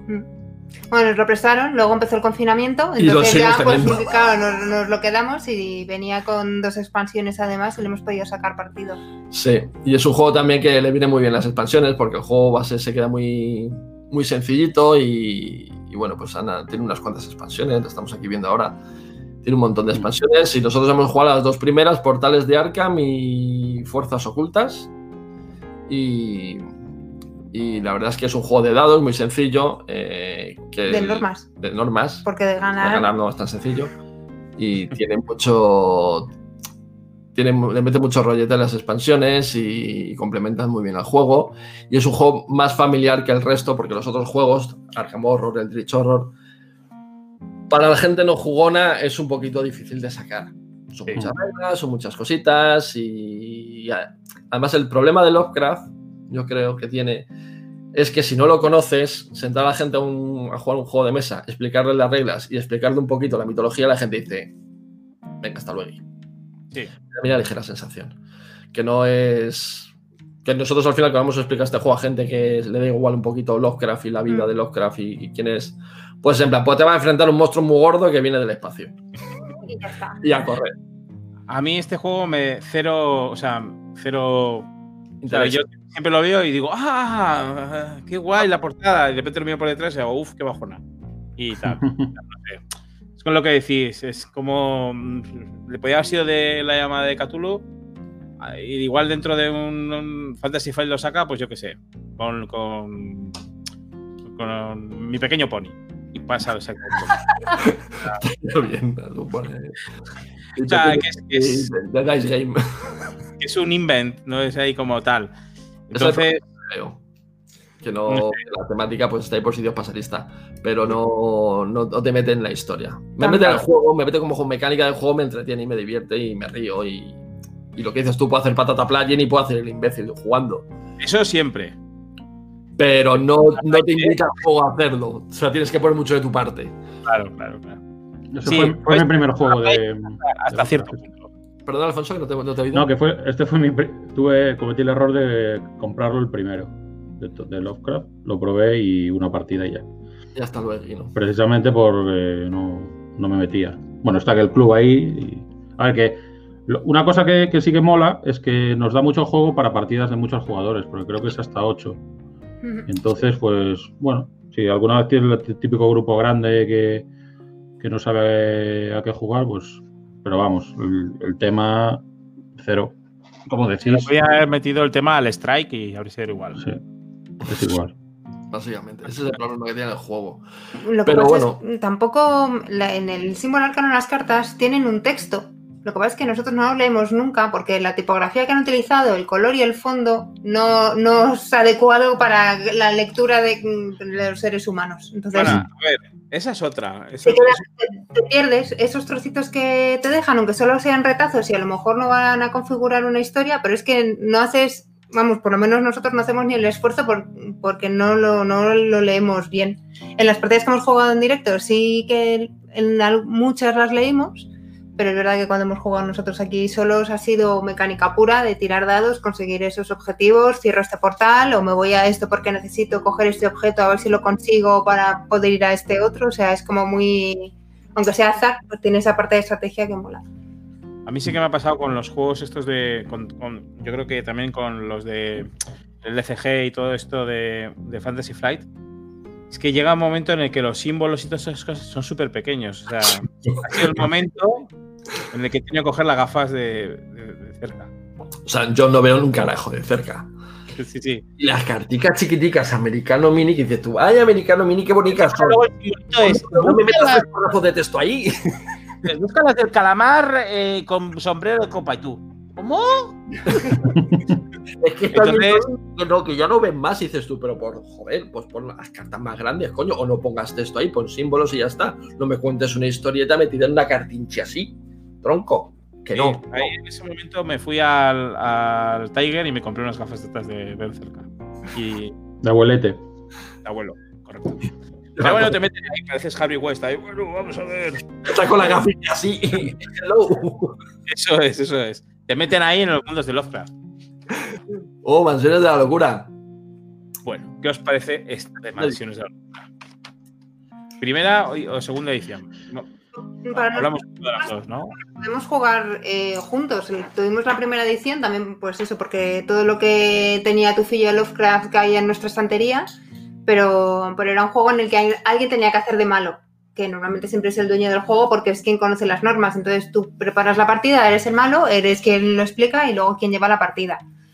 Y, y la verdad es que al final solo lo jugábamos cuando organizábamos algún evento, evento lo llevábamos preparado para jugar con amigos o demás y el día antes tenías que estar haciendo eh, la partida con tu libro, tenías que chequearlo dos veces porque como la cagaras, la partida se iba a la porra. Yo tuve, yo una vez que la cagué y claro, no pude ganar la partida porque no tenía las cartas para tirar a los otros, a los investigadores por las escaleras ni nada.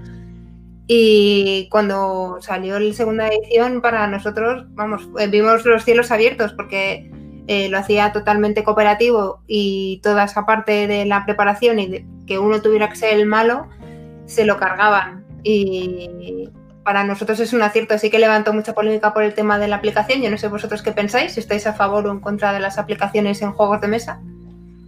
Yo. Yo a favor. Bien, ¿no? Todo Yo- lo que me facilite el curro. Perfecto. Eso es. Tú, A ver. Ramón.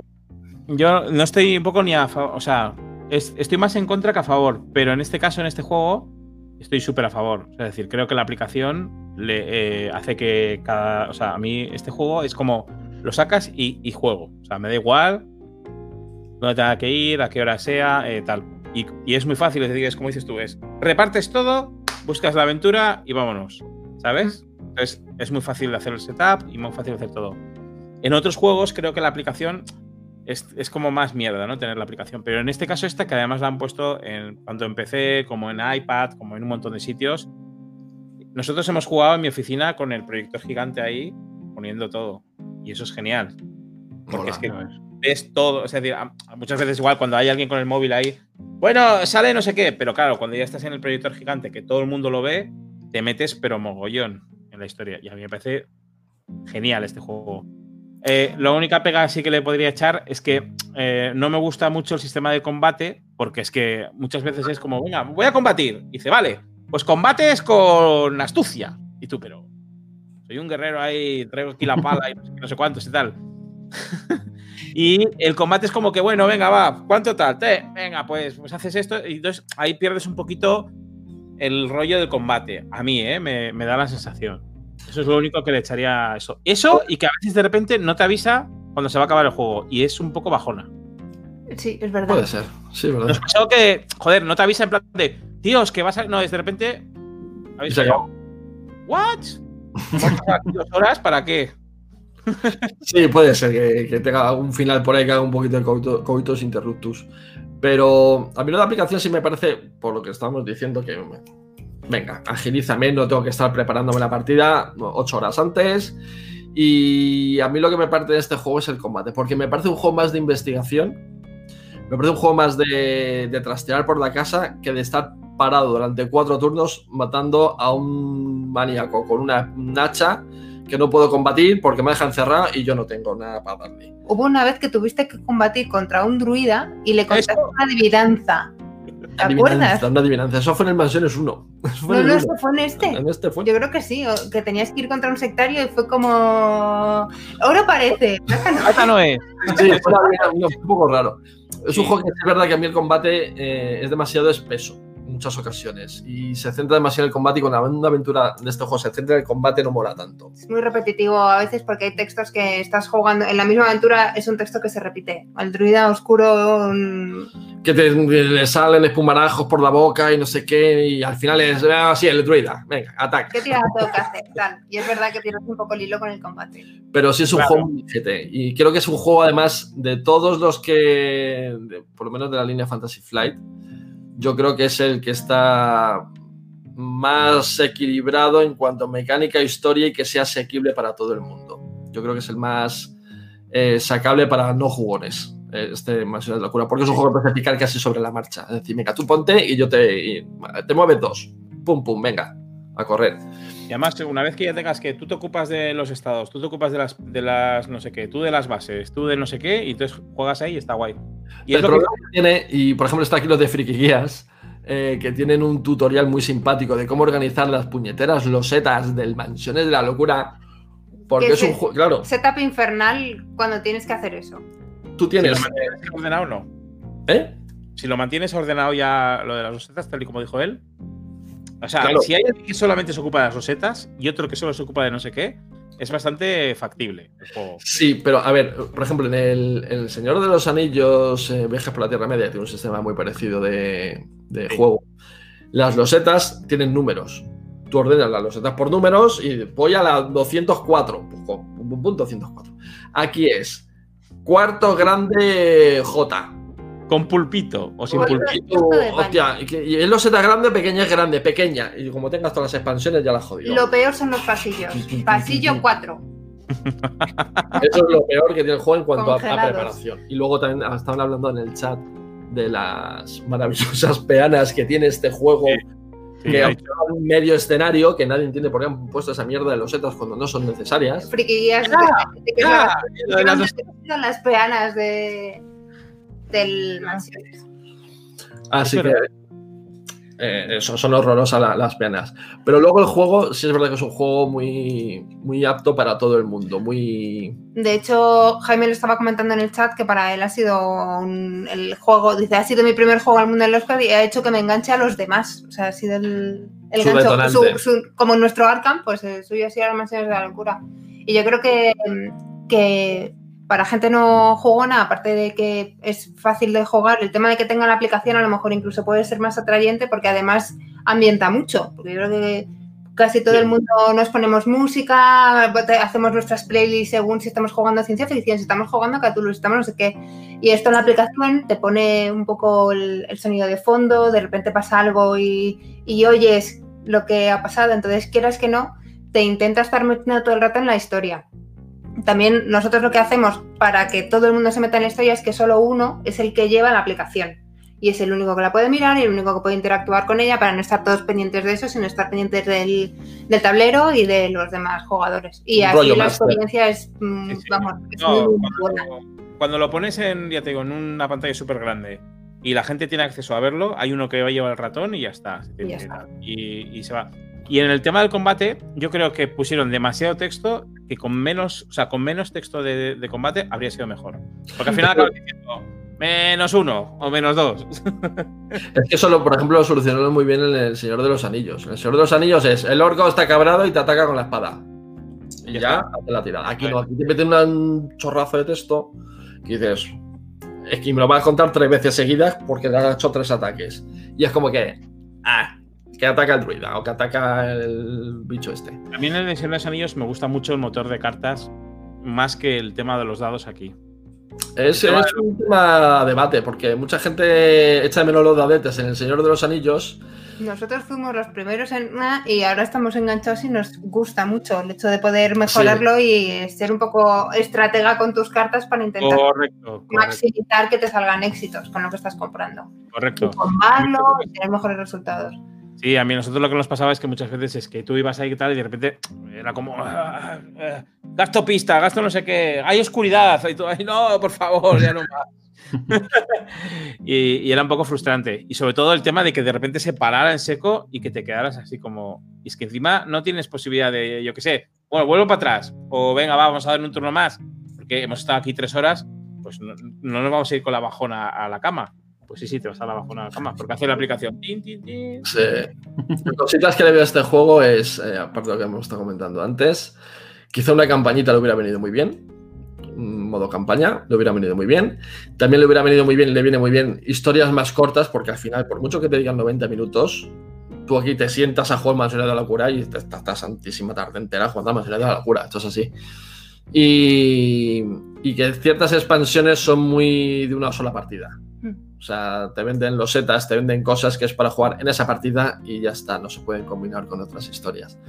Y nosotros en las últimas expansiones, la última, las dos últimas, creo que no las tenemos por, por eso mismo, porque es que a mí una aventura ambientada en un Zeppelin, pues puede estar una aventura muy divertida, pero es que ese Zeppelin no han hecho más aventuras para ese Zeppelin, con lo cual tengo cosas de un Zeppelin que no, que no, no.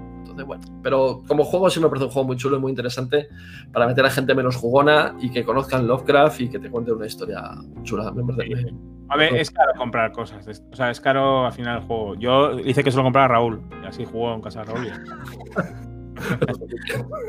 Ahora no está aquí, pero, pero este, este es canal. ¿eh? Pero claro, se compró él y lo bueno de Raúl es que si le dices, venga, cómprate esto, se lo, se lo va comprando y tal, y nos la gozamos. Y una vez me acuerdo lo que decís del tiempo, es verdad. Nos fuimos a una casa rural y tal. Él tiene cuatro hijos y, y tal, no sé qué. Y, y estuvimos seis horas en la de Innsmouth, en la Ah, que es, eh, que es mogollón de investigación, que está genial, pero claro, Es que es mogollón de Ya. tiempo. Es que es mogollón. los niños gritando todo y nosotros ahí, vaya, vaya, que estoy aquí con la semilla de Cthulhu ahí, dale que te pego. Pero bueno, a mí me, me- a mí me gusta mogollón. Es decir, es que podría, por sacarle pegas, se puede sacar pegas a todos los juegos al final. Pero yo creo que este juego, eh, en cuanto a Dungeon Crawler, en cuanto a experiencia, es, es muy buena. Muy buena. Mira, está apuntando por aquí Friki Guías en el chat que eh, Valkyria es, o Valkyrie es una aventura eh, fanmade y que utilizan todas las losetas y tal. O sea, no, no solamente puedes utilizar todas la- las aventuras de la aplicación oficiales, sino que la, aplicación esta eh. Valkyrie es una aplicación eh, J, supongo que no es J. eh, ¡Jota! J, Manifiéstate. manifiéstate. eh, una aplicación, Van una con lag, van con lag, porque vosotros lo veis aquí como en directo, pero claro, ellos lo reciben un poquito más tarde. Eh, pues eso, y que, y que se utilicen esas losetas. Pero ya tienes que tirar de fanmade. O sea, si tiras de lo oficial, te encuentras con, con ese problema. ¿Vale? Pues sí, de verdad, aventuras es una cosa que está muy bien también. A mí es de mis favoritos de, de la llamada de Cthulhu de juegos. Vamos, me parece como un triple A de videojuego en cuanto a juegos de mesa. Es como una A mí, aventura. ¿eh? Sí, sí, sí. De hecho, tienes muchas conversaciones típico de Monkey Island de hablo con este, tienes tres opciones para hablar. Le preguntas por este, le preguntas por el otro o le mandas a la mierda. Me encanta, me encanta. soy fan de, de las, de las aventuras gráficas. A última hora siempre es lo mejor. ¿Cómo? El Hora final. final. Llegó la hora final. Bueno, pues este, Este es el último, ¿no? Que ha sacado. Este es el salido. último y para mí es el más eh, flojito de todos. Va a Marta no tanto. A Marta es el penúltimo Para más mí, flojito. es- sí, o sea, dentro del el ranking que hicimos, que tampoco somos muy amigos de los rankings, para mí el último fue el símbolo arcano y el penúltimo hora final. Y para ti, hora final fue el último. Para mí fue el último hora final. Para mí me parece más flojito porque es un juego que, pues bueno, se basa solamente en. Estás en la, en la universidad, si no recuerdo mal. Y no. Y ya, Ya. toda la aventura previa no te la cuentan, simplemente te tienes que enfrentar al primigenio que se ha desatado ya el, O sea, el ritual. Claro, el ritual ya lo ha llamado y dentro de una hora está aquí, está ahí desgarrando el universo, está viniendo y tienes que encontrar en, en la última hora que le queda a la humanidad todas las pistas necesarias para deshacer el ritual que han iniciado ahí los sectarios locos en la universidad. Y para mí es el más flojito, pues porque al final es un juego que no tienes, no te cuenta una historia, es un juego de mecánica pura y dura. Y volvemos un poquito a lo del símbolo arcano, que podrían haber metido esta temática como cualquier otra, es decir, esto podría haber sido un pandemic, pues podría haber sido un pandemic, o podría haber sido cualquier otra temática, ¿vale? Y pues nada, pues es un juego sencillo, es un juego que se juega bien, que está divertido, que lo hemos jugado y pues te puedes pasar un ratejo agradable, porque al final es un poquito de, de evitar que se mierde el tablero. ¿Vale? Tienes que evitar que los monstruos se vayan moviendo y se vayan ocupando zonas y que esas zonas desborden y se metan en otras zonas y que lleguen a determinado punto que es donde se va a organizar el ritual. Y tú tienes que con tus habilidades de personaje pues evitar toda esa proliferación de bichos por, la, por el campus universitario. Pues es un juego sencillito, es un juego que está bien, que está divertido, pero no es un juego. Para mí no es un juego Lovecraft, no es un juego. Eh, yo lo metería en los Arkham Files porque no, no, me, no tiene una historia, no me cuentan una historia, no. Muy Sí. sencillito y bueno, pues está entretenido como juego, pero como historia de Lovecraft no me aporta nada. Sí, narrativamente no, no tiene nada. El juego es muy estratégico. En las partidas que jugamos nosotros, eh, a dos se quedaba un poco cojo, pero la última partida que jugué yo a cuatro sí que me, me acabó cuadrando, nos lo pasamos fenomenal. Y te tienes que coordinar muy bien. Y hay una parte en la que no puedes hablar, que al final es solo con las cartas que estás sacando, que al final las tienes que ordenar de una determinada manera para poder activar lo de arriba o lo de abajo, siendo lo de arriba bueno y lo de abajo, pues no tanto.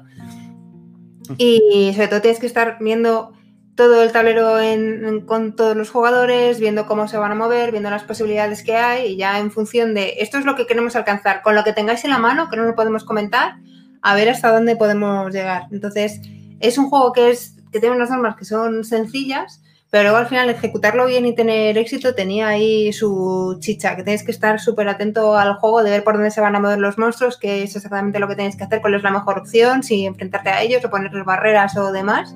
Y la organización es muy importante. O sea, para trabajar en equipo, por ejemplo, me, parecería una dinámica muy buena en la final. Sí, Pero bueno, como juego para entretenerme, para mí es el De penúltimo. hecho, el- lo, lo llevamos cuando Alfonso con el dado rúnico hizo la jornada de juegos cooperativos. Sí, sí, la partida, el, el Cop Day. Exactamente, y tú te orga- organizaste tú la partida Arcano hora final y tuvo bastante... Sí, sí, sí. O sea, bueno, de hecho jugamos dos y fue esta la primera que fue una pasada. Estaba, había dos chicas en la mesa que eran unas estrategas, no lo habían, creo que no lo habían jugado nunca.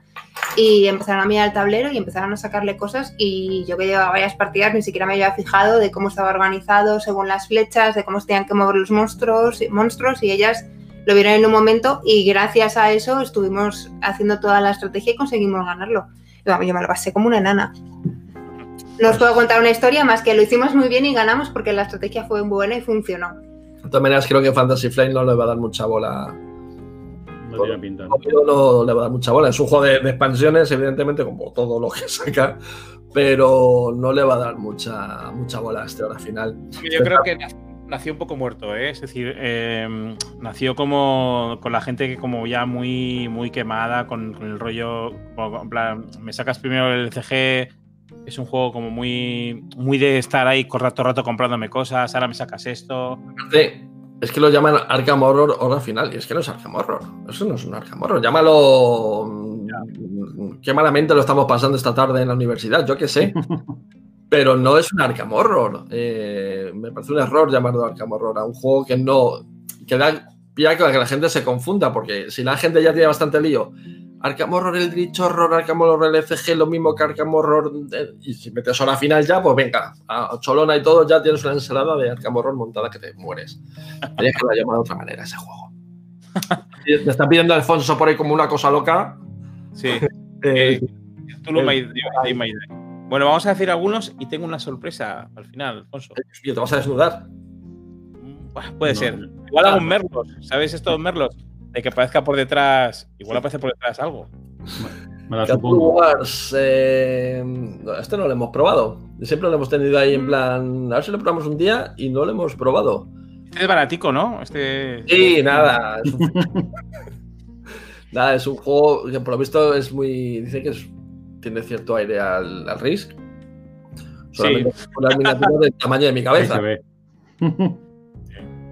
Es que eran así, lo vimos. Ah, unos tochos eh, bastante importantes. Que este juego salió por Kickstarter, si no recuerdo mal. Sí. A ver, a mí me parece que es, es como una especie de. A ver, aquí, mientras en los otros hemos visto todo lo que son los personajes, aquí ya ves todo el rollo en plan cultista. O sea, en plan rollo cultista y rollo ya siendo tú un primigenio. Está guay, pero es una ida de olla de Sandy Peterson. Es decir, es como, venga, a, a que, a que sujétame el cubata, que voy a sacar un juego con unas miniaturas así y la peña lo va a comprar. ¡Oh! Entonces es un rollo así. Eh, que se podía haber hecho el mismo juego eh, normal sin esas miniaturas gigantes. Y hubiera vendido igual.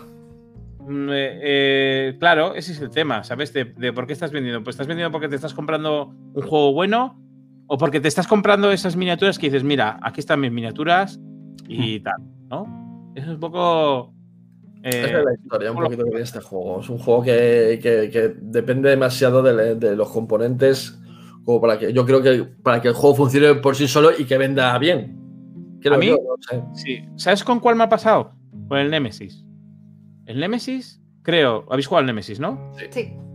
A mí creo que le quitas las miniaturas y el juego sigue siendo eh, igual de bueno o malo. Depende si te guste o no. A mí me gusta.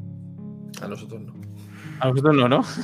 Pero lo juego en competitivo. Cuando lo juego en cooperativo, te diré. En cooperativo es que eso de jugar un juego de dos horas y en 20 minutos estoy muerto. A ver, eh, yo también jugué con amiguetes de roleros de toda la vida y nos lo pasamos muy guay. A mí ese generador de aleatoriedad y en el último momento ir ahí a la cápsula de escape que esté quemándose entera y haya tres aliens dentro y digas tú, pues, pues bien, todos super aleatorio, está guay. A mí me, me, me chirrió un poquito el, el, hecho de. Tuve una partida que yo no tuve agobio de, o sea, de. Estos alien. ¿Dónde está aquí la tensión? ¿Dónde está el.? Pues estaban todos conmigo. Claro, o sea, pues, pues, no sé. Me, me, dejó un poco fresquete. Sí, al nivel de eso es el que te puede gustar, no, pero que si le quitas las. O sea, que tiene unas miniaturas así, se las quitas y es el mismo juego. Es decir, la experiencia es exactamente la misma. De hecho, creo que le da peor porque como tiene súper pequeños los sitios, de repente metes como todos esos bichámenes que están por fuera, no queda bonito. No sé, a mí eso me pareció. Y en este, pues me parece lo mismo. Es decir, que yo creo que el Tulu Wars, tal y como está concebido, si igual le pones unas miniaturas más pequeñas o no, o no sin miniaturas con fichas y tal, pues habría molado y habría sido mucho más accesible a todo el mundo. Bueno. No lo sé, no, no puedo opinar de Wars porque no, no, no lo hemos probado, pero yo creo que es un juego que llama más la atención por las miniaturas que por que por el juego en sí. Por ¿Miniaturas como las del. Ah, bueno, no, no más, más puesto un euro. Oh. ¿Esto es la sorpresa que tenías? Sí, esto, esto lo he metido no, no. Como A último, ver. último que se me ha ocurrido. Porque eh, como soy también fan de Neil Gaiman, pues. Sí, a, a ver, ¿merece la pena comprarse la segunda edición o no? No, no hemos jugado nosotros a la primera, solo hemos jugado a la segunda. Entonces, eh, bueno, tú jugaste la primera, no, no llegaste a jugar. Sí me gustaría jugarla, pero no lo hemos probado. ¿Y la y segunda qué tal está? A mí no me gustó nada. A mí ya. tampoco. De hecho, creo que es una de las opiniones más duras que tenemos en el canal, porque yo a este juego en particular le tenía muchísimas ganas, porque Neil Gaiman es mi escritor favorito. Eh, me encantan los juegos con temática de Lovecraft, me encanta Lovecraft, me, me encanta Sherlock Holmes, entonces pues eh, el relato pues me, me gustó, entonces te, era un juego que tenía todo lo necesario para que a mí me gustara y no...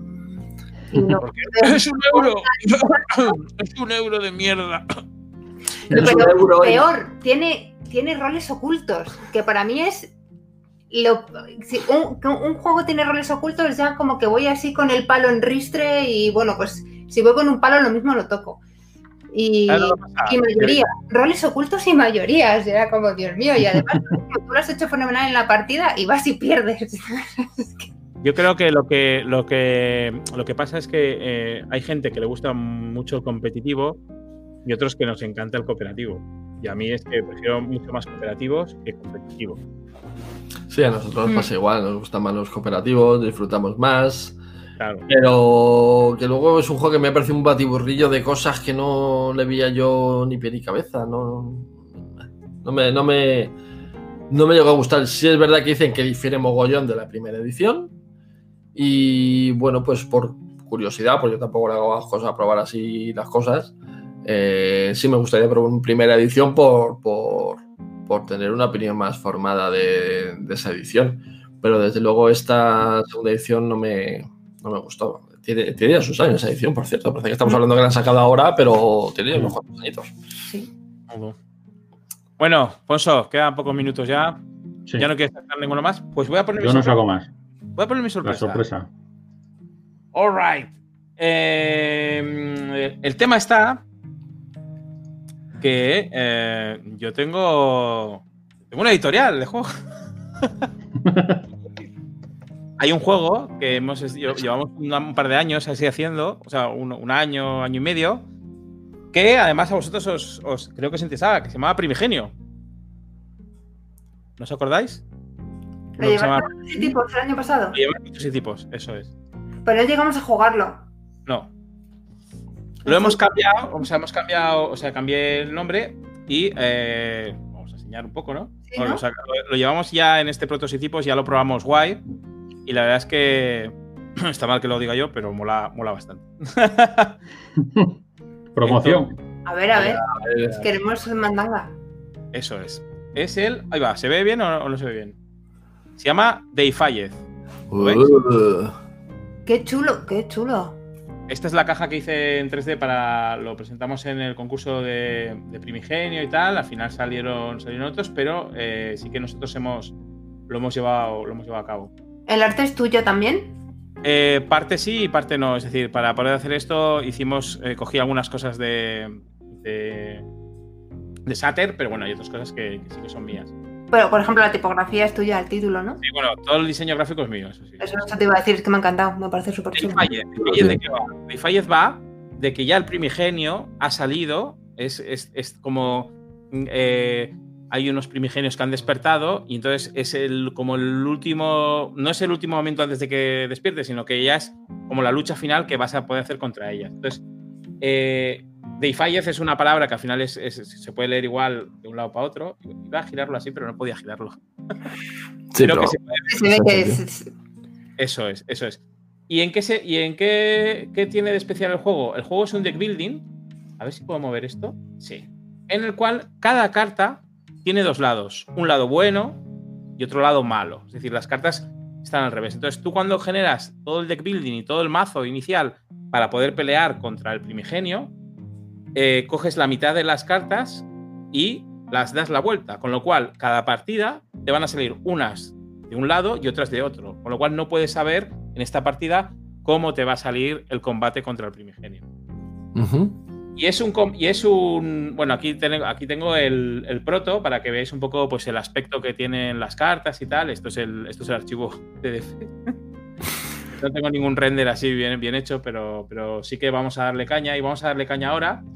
Estos son los personajes, que los personajes tienen dos lados. Un lado que es el, el lado cuando está normal y otro lado cuando está oscuro, cuando hay mucha corrupción, es decir, cuando vas utilizando muchas cartas negras, pues se van generando corrupción. Este sería el lado bueno de las cartas, que es el lado como blanco y tal, y luego. si lo tengo aquí.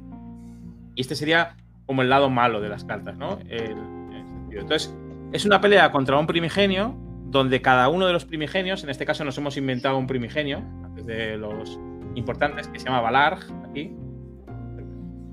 Tenéis que hacer así. Siempre, he pensado que un buen nombre para primigenio sería Najan Imri. El nombre de mujer. Najan Imri sería, sería un, buen, buen nombre. Entonces, el primigenio pues tiene unos puntos de, como que dice, unos puntos de vida y lo que tienes que hacer es, es ir peleando. Es cooperativo, es solitario, pero es, bueno, es jugar dos, pero también se puede jugar en solitario. El juego escala según, según la gente que vaya jugando y es un deck building cuando están jugando varias personas, pues es, todo el mundo a la vez.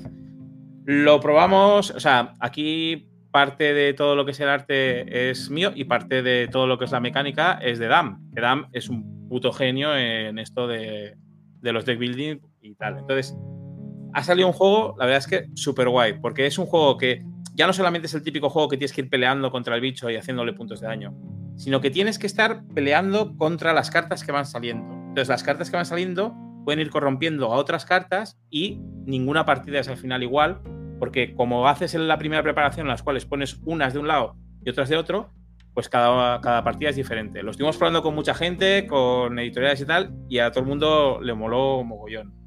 Y, yo creo que esto, esto saldrá. Entonces, ¿lo probaremos con vosotros? Eh, vamos, encantados de la vida. De hecho, igual ahora con la cuarentena y tal, eh, hacemos, un, hacemos un mini manual, hacemos un print and play y enviamos a, a gente para que lo, para que lo pruebe. Fenomenal. Este, esto, por ejemplo, esto ya, es- ya son ilustraciones mías. Esto ya. Me estaba ahí con. He estado con el. Con la iPad ahí dándole. dale que le pego. Muy guay, tío. Pues, eh, Anita, se- guay. Estos, por ejemplo, son las cartas de cuando están en la oscuridad. Entonces, estas cartas se van poniendo delante del primigenio. Hay una especie de escala. Y entonces, en este caso, pues eso, tiene siete vidas. Entonces, estos son cartas, por ejemplo, que tienes que ir pegándolas para quitártelas. Si no te quitas las cartas, no puedes ir ahí. No sé si habéis jugado al Hero Realms. sí. eh, cooperativo. Es un poco, tiene, tiene cosas de Hello Realms, tiene cosas de, de- del Arkham LCG que nos molaba mogollón. El hecho de cuando usas las cartas, las usas con las propias cartas, que también se Ujú. usará en el Marvel Champions. Y Pues muy es buena, tío. lo que quería hacer de autopromoción.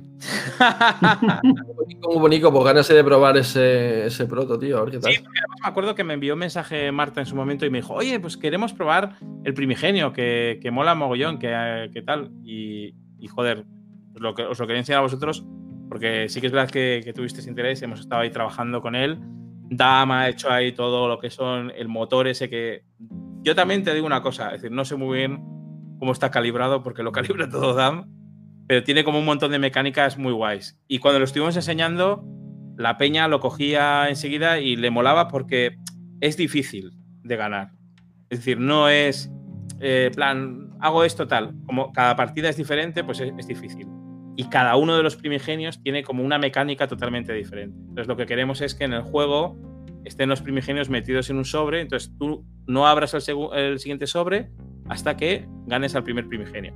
Puedes abrir todos los que quieras, pero la coñita es que vayas con ese, como, en esa historia, añadiéndote cosas y que tengas ese, rollito legacy y que al final te quede un juego que puedes echar una pachanga cuando quieras, jugando contra el primigenio que quieras, con la persona, preparando tu mazo, etcétera, etcétera. Pues ganitas de probarlo, tío.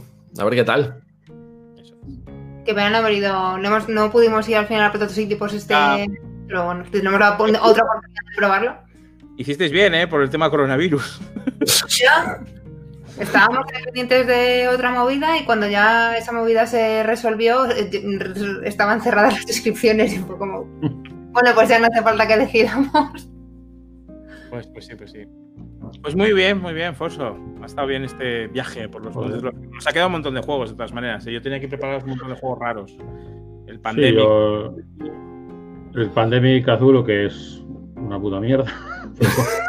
Es el que, Que no tenemos, que no tenemos. Y somos súper coleccionistas de Pandemic. A mí me flipan, me encantan, pero es que ese no. No, pero No, también no, Ciprés. Sí, o sea, vi el jugaríamos- vídeo donde os explicabais por qué lo habíais vendido.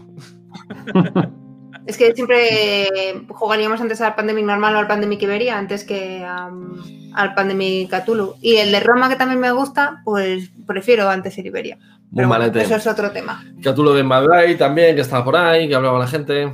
Sí, el Arkham Noir también.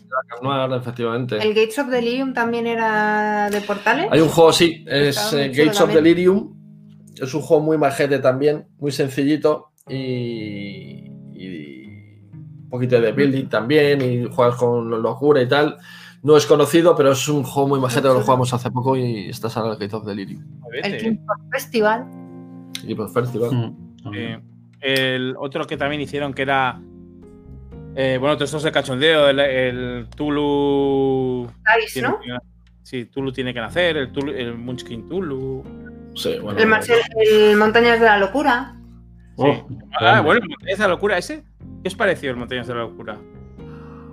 Pues a, a dos no funciona. Que es los que buscamos siempre y la verdad es que no, no tenemos nunca oportunidad de poder jugar con mucha gente y ese abandono en nuestra Jugamos una partida con mucha gente. Yo reconozco que nos, re- nos reímos un Nos huevo. reímos un montón. Pero porque es un juego de hacer chorras. Sí. A mí, a mí me tocó una locura que era que le tenía que dar la razón y tenía que seguir ciegamente al jugador que tenía en la izquierda, que era Michael. Joder. Pasé toda la partida. Ay, Michael, ay, sí, sí, pero de todo lo que- Michael, sí, sí, sí, eso ha dicho Michael y a lo mejor a mí me parecía una caca lo que estaba diciendo. Sí, sí, sí, sí, fenomenal, fenomenal. Y no sé a quién le tocó que tenía que estar gritando toda la partida cuando teníamos que estar jugando. Fue, fue aquello. Nosotros que somos como muy tranquilotes y tal, los gritos. Yo solo digo que el, el día que lo jugué, me tocó la locura de que tengo que ponerme al fondo de la habitación y estábamos en, Ju- en Júpiter Juegos. Así que solo podía ir corriendo para tirar un dado o no sé qué era. Y me volvía para atrás corriendo. Vaya, vaya, vaya, coño. A mí me pareció como muy guay, pero no sé, era como. no. Party, puedo hacer Party. chorras y ya está. O sea, no. Los parties también molan. A mí me encantan. Yo soy la defensora de los parties. Que están ahí, que son como la- las cosas esas que juega la gente que no sabe y los parties son lo más. Te lo pasas genial. eh, juegazo de la Mira, vida. tenemos aquí a, a Luis Valladares, a Friki Guías, tirando de BGG y están poniendo aquí Ah, el Australia. el Welcome Cthulhu, el Australia. Australia, me dije la Australia, parece que, que es. Australia. Sacó más que Oca. ¿no? Era, fue un Kickstarter. Había un juego de Devir de hace unos años. eh, no me acuerdo cómo se llamaba. Era también de aventuras por Arkham y no sé qué, ¿cómo se llamaba? De Devir, Noche, Mm, noche no de. Arkham, o no sé, no sé cómo se llamaba, que era un poco castaña también. Y, y bueno, pues. Es verdad, el Mystery Tales.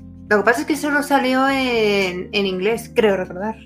Que no, lo- que no lo pillamos porque era súper dependiente del idioma. Alfonso, el Pachulu, mi pirulo. Es que- qué tonto eres. Sí, con todo lo serio que estás ahí, y qué tonto eres. Es festival del humor, ya sabéis. Ah. Pues sí, hay un montón de juegos y un montón de. Pues lo que decíamos antes, al no haber un copyright detrás, Claro. pues eh, buscas una temática para un juego que tienes una mecánica medianamente decente. Para atrás, Cthulhu al canto. Luego hay juegos que beben mucho también de eso. Por ejemplo, Lobotomy, un juego que salió en Kickstarter de miniaturas basado en un manicomio, la gente se volvía zumbada, bebía mucho el Lovecraft. De hecho, había un especial, una miniatura que, que era el propio Lovecraft. Eh, y pues bebía mucho de ese, de ese ambientillo. De, Sí, la expansión de hecho era de- mm, From the Deep. Claro, o sea, al final tienes muchos juegos que tiran de. Monopoly. El Monopoly de ¿Cómo no? Ese es el mejor. No olvidemos. Con diferencia, con diferencia. No juego nunca a Monopoly. No, No, no he Qué jugado nunca. afortunada. pues está guay. No sé, yo creo que eso hay que hacerlo, ¿eh? A mí me gustaba el hotel, me encantaba. Ganaba El es siempre genial, el hotel es brutal. Hotel Sacó, hubo una reedición en Navidad este año, creo, que yo me quedé sin ella y era como, mm, creo que hubiera querido tener hotel. Había también un juego que era parecido también al hotel, y todo eso, que era el juego de la vida, Life, creo que era. Que también era parecido, parecido a eso. Pero hombre, yo creo que el Monopoly hay que, hay que jugar. Y luego hay uno, este no sé de Cthulhu, ese es el que decía yo de Devir. Pues Ese- este tiene. Sí, este tiene una historia muy, muy esto, que es que este realmente es un juego que se llama eh, La Hora de la Bruja en inglés. Ajá. Each Hour. Y aquí le llamaron la sombra de Cthulhu, la que estaba como metido con cazador. Anda. Si Bueno, lo buscas en, en la BGG, eh, es la sombra. Y el Cthulhu de My Die, que. Nos Pero entretuvo. Pareció aquello un capítulo de Scooby-Doo, la partida que Fue un jugamos, poco rareta la partida. pero nos la pasamos muy bien también. Mira. Witch of Salem. Curioso. Curioso, curioso. Entonces, yo creo que lo licenciaron aquí como, como la sombra de Cthulhu, pues como le podían haber llamado Pequeño Pony. El pequeño ponía al final tiene su tirón, no te creas tú que no. Al final vas a acabar haciendo tú el pequeño pony. De My ahí.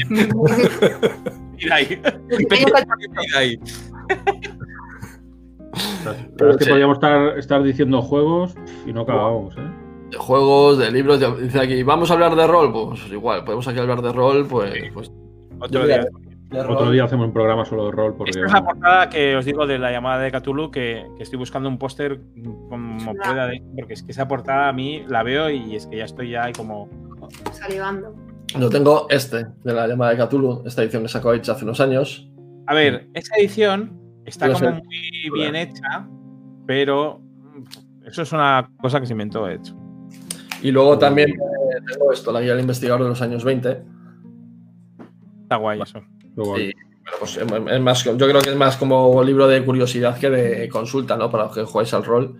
Son Sí. más de- yo los tengo como, pues eso, pues como colección y bueno, pues echarle un vistazo y leer un poquito de vez en cuando, que tampoco te pones- me pongo ahí a leérmelo del tirón. Y me parece curioso. Algún día deberíamos hacer una partida. con vosotros. De, ¿No habéis jugado a la llamada de Cthulhu? Teníamos además una partida pendiente contigo desde hace Sí, por eso, por eso. 13 años o así. Y cuando que- se acabe el tema del confinamiento, hacemos una, porque además ya estoy con la séptima y estoy a tope. O sea, y es una edición súper buena. Nosotros Y- no tenemos bagaje roleros, o sea que somos muy paquetorros, nos tendréis que guiar. Escúchame, vosotros, o sea, eh, yo estoy- habéis jugado a rol, ¿no? Eso sí, habéis jugado. Sí, además de Cthulhu hemos jugado alguna partida, ¿eh? Mm. Sí, por eso yo creo que en ese sentido no tendréis ningún problema. Si tenéis un buen mapa. Nosotros a morir ahí. A cortarse el brazo, como en la última partida. Bueno, pues eso es bueno, es guay, son, son cosas, son cosas guays.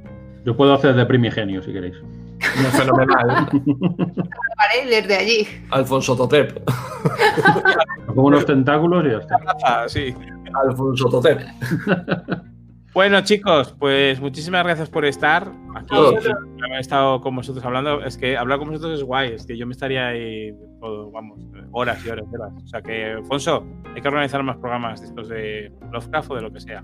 Sí, sí, yo tenemos invitados de lujo, la verdad es que da gusto.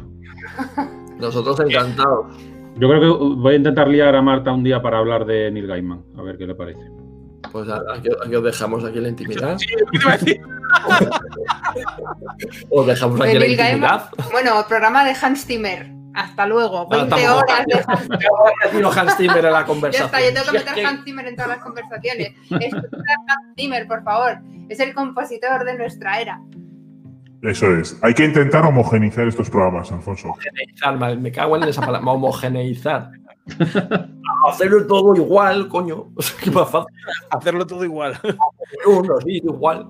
Homogeneizar.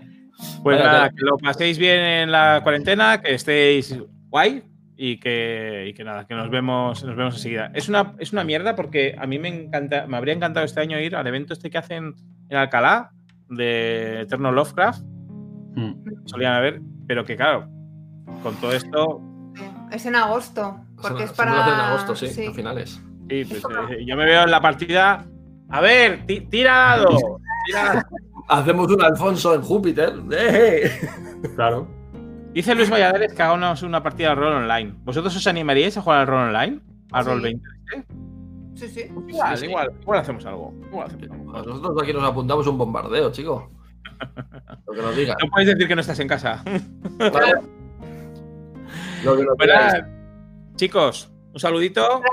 Un millón de gracias. gracias. Muchísimas gracias por invitarnos. Chao. Y a nuestra audiencia, Afonso, ¿cuál es el siguiente programa? Pues tenemos el jueves otra vez los cuatro mosqueteros de siempre. Y esta vez, en principio, no tenemos temática, así que os recomendaremos las últimas cosas que hemos catado de los diferentes medios. Y esperemos que estéis ahí, como siempre, a tope en el chat. Ya sabemos que no, que Javi Marta tienen mucho tirón. y ya, eh, pero bueno, poco a poco vamos creando aquí un grupito interesante de, de gentes del directo. nuestra, nuestra esto. Nosotros con esta cuadrilla nos viene bien. Sí, sí. Como sí. tenemos nuestro propio Luis Valladares, pues ya, ya tenemos. Hay, hay mucho fiel, la verdad, hay mucho fiel. Da gusto. Bueno, comentaros a todos que tenemos estos directos que hacemos, pero Afonso se está ocurrando unos programas muy guays de podcast que también se pueden ver en YouTube, con el tema del Señor de los Anillos, el tema de Jock, de un juego nuevo, que están todos subidos, que los podéis ver en Spotify, en ebooks, en donde os dé la gana. Estamos en todos lados, macho. en todos lados, Somos como lados. setas.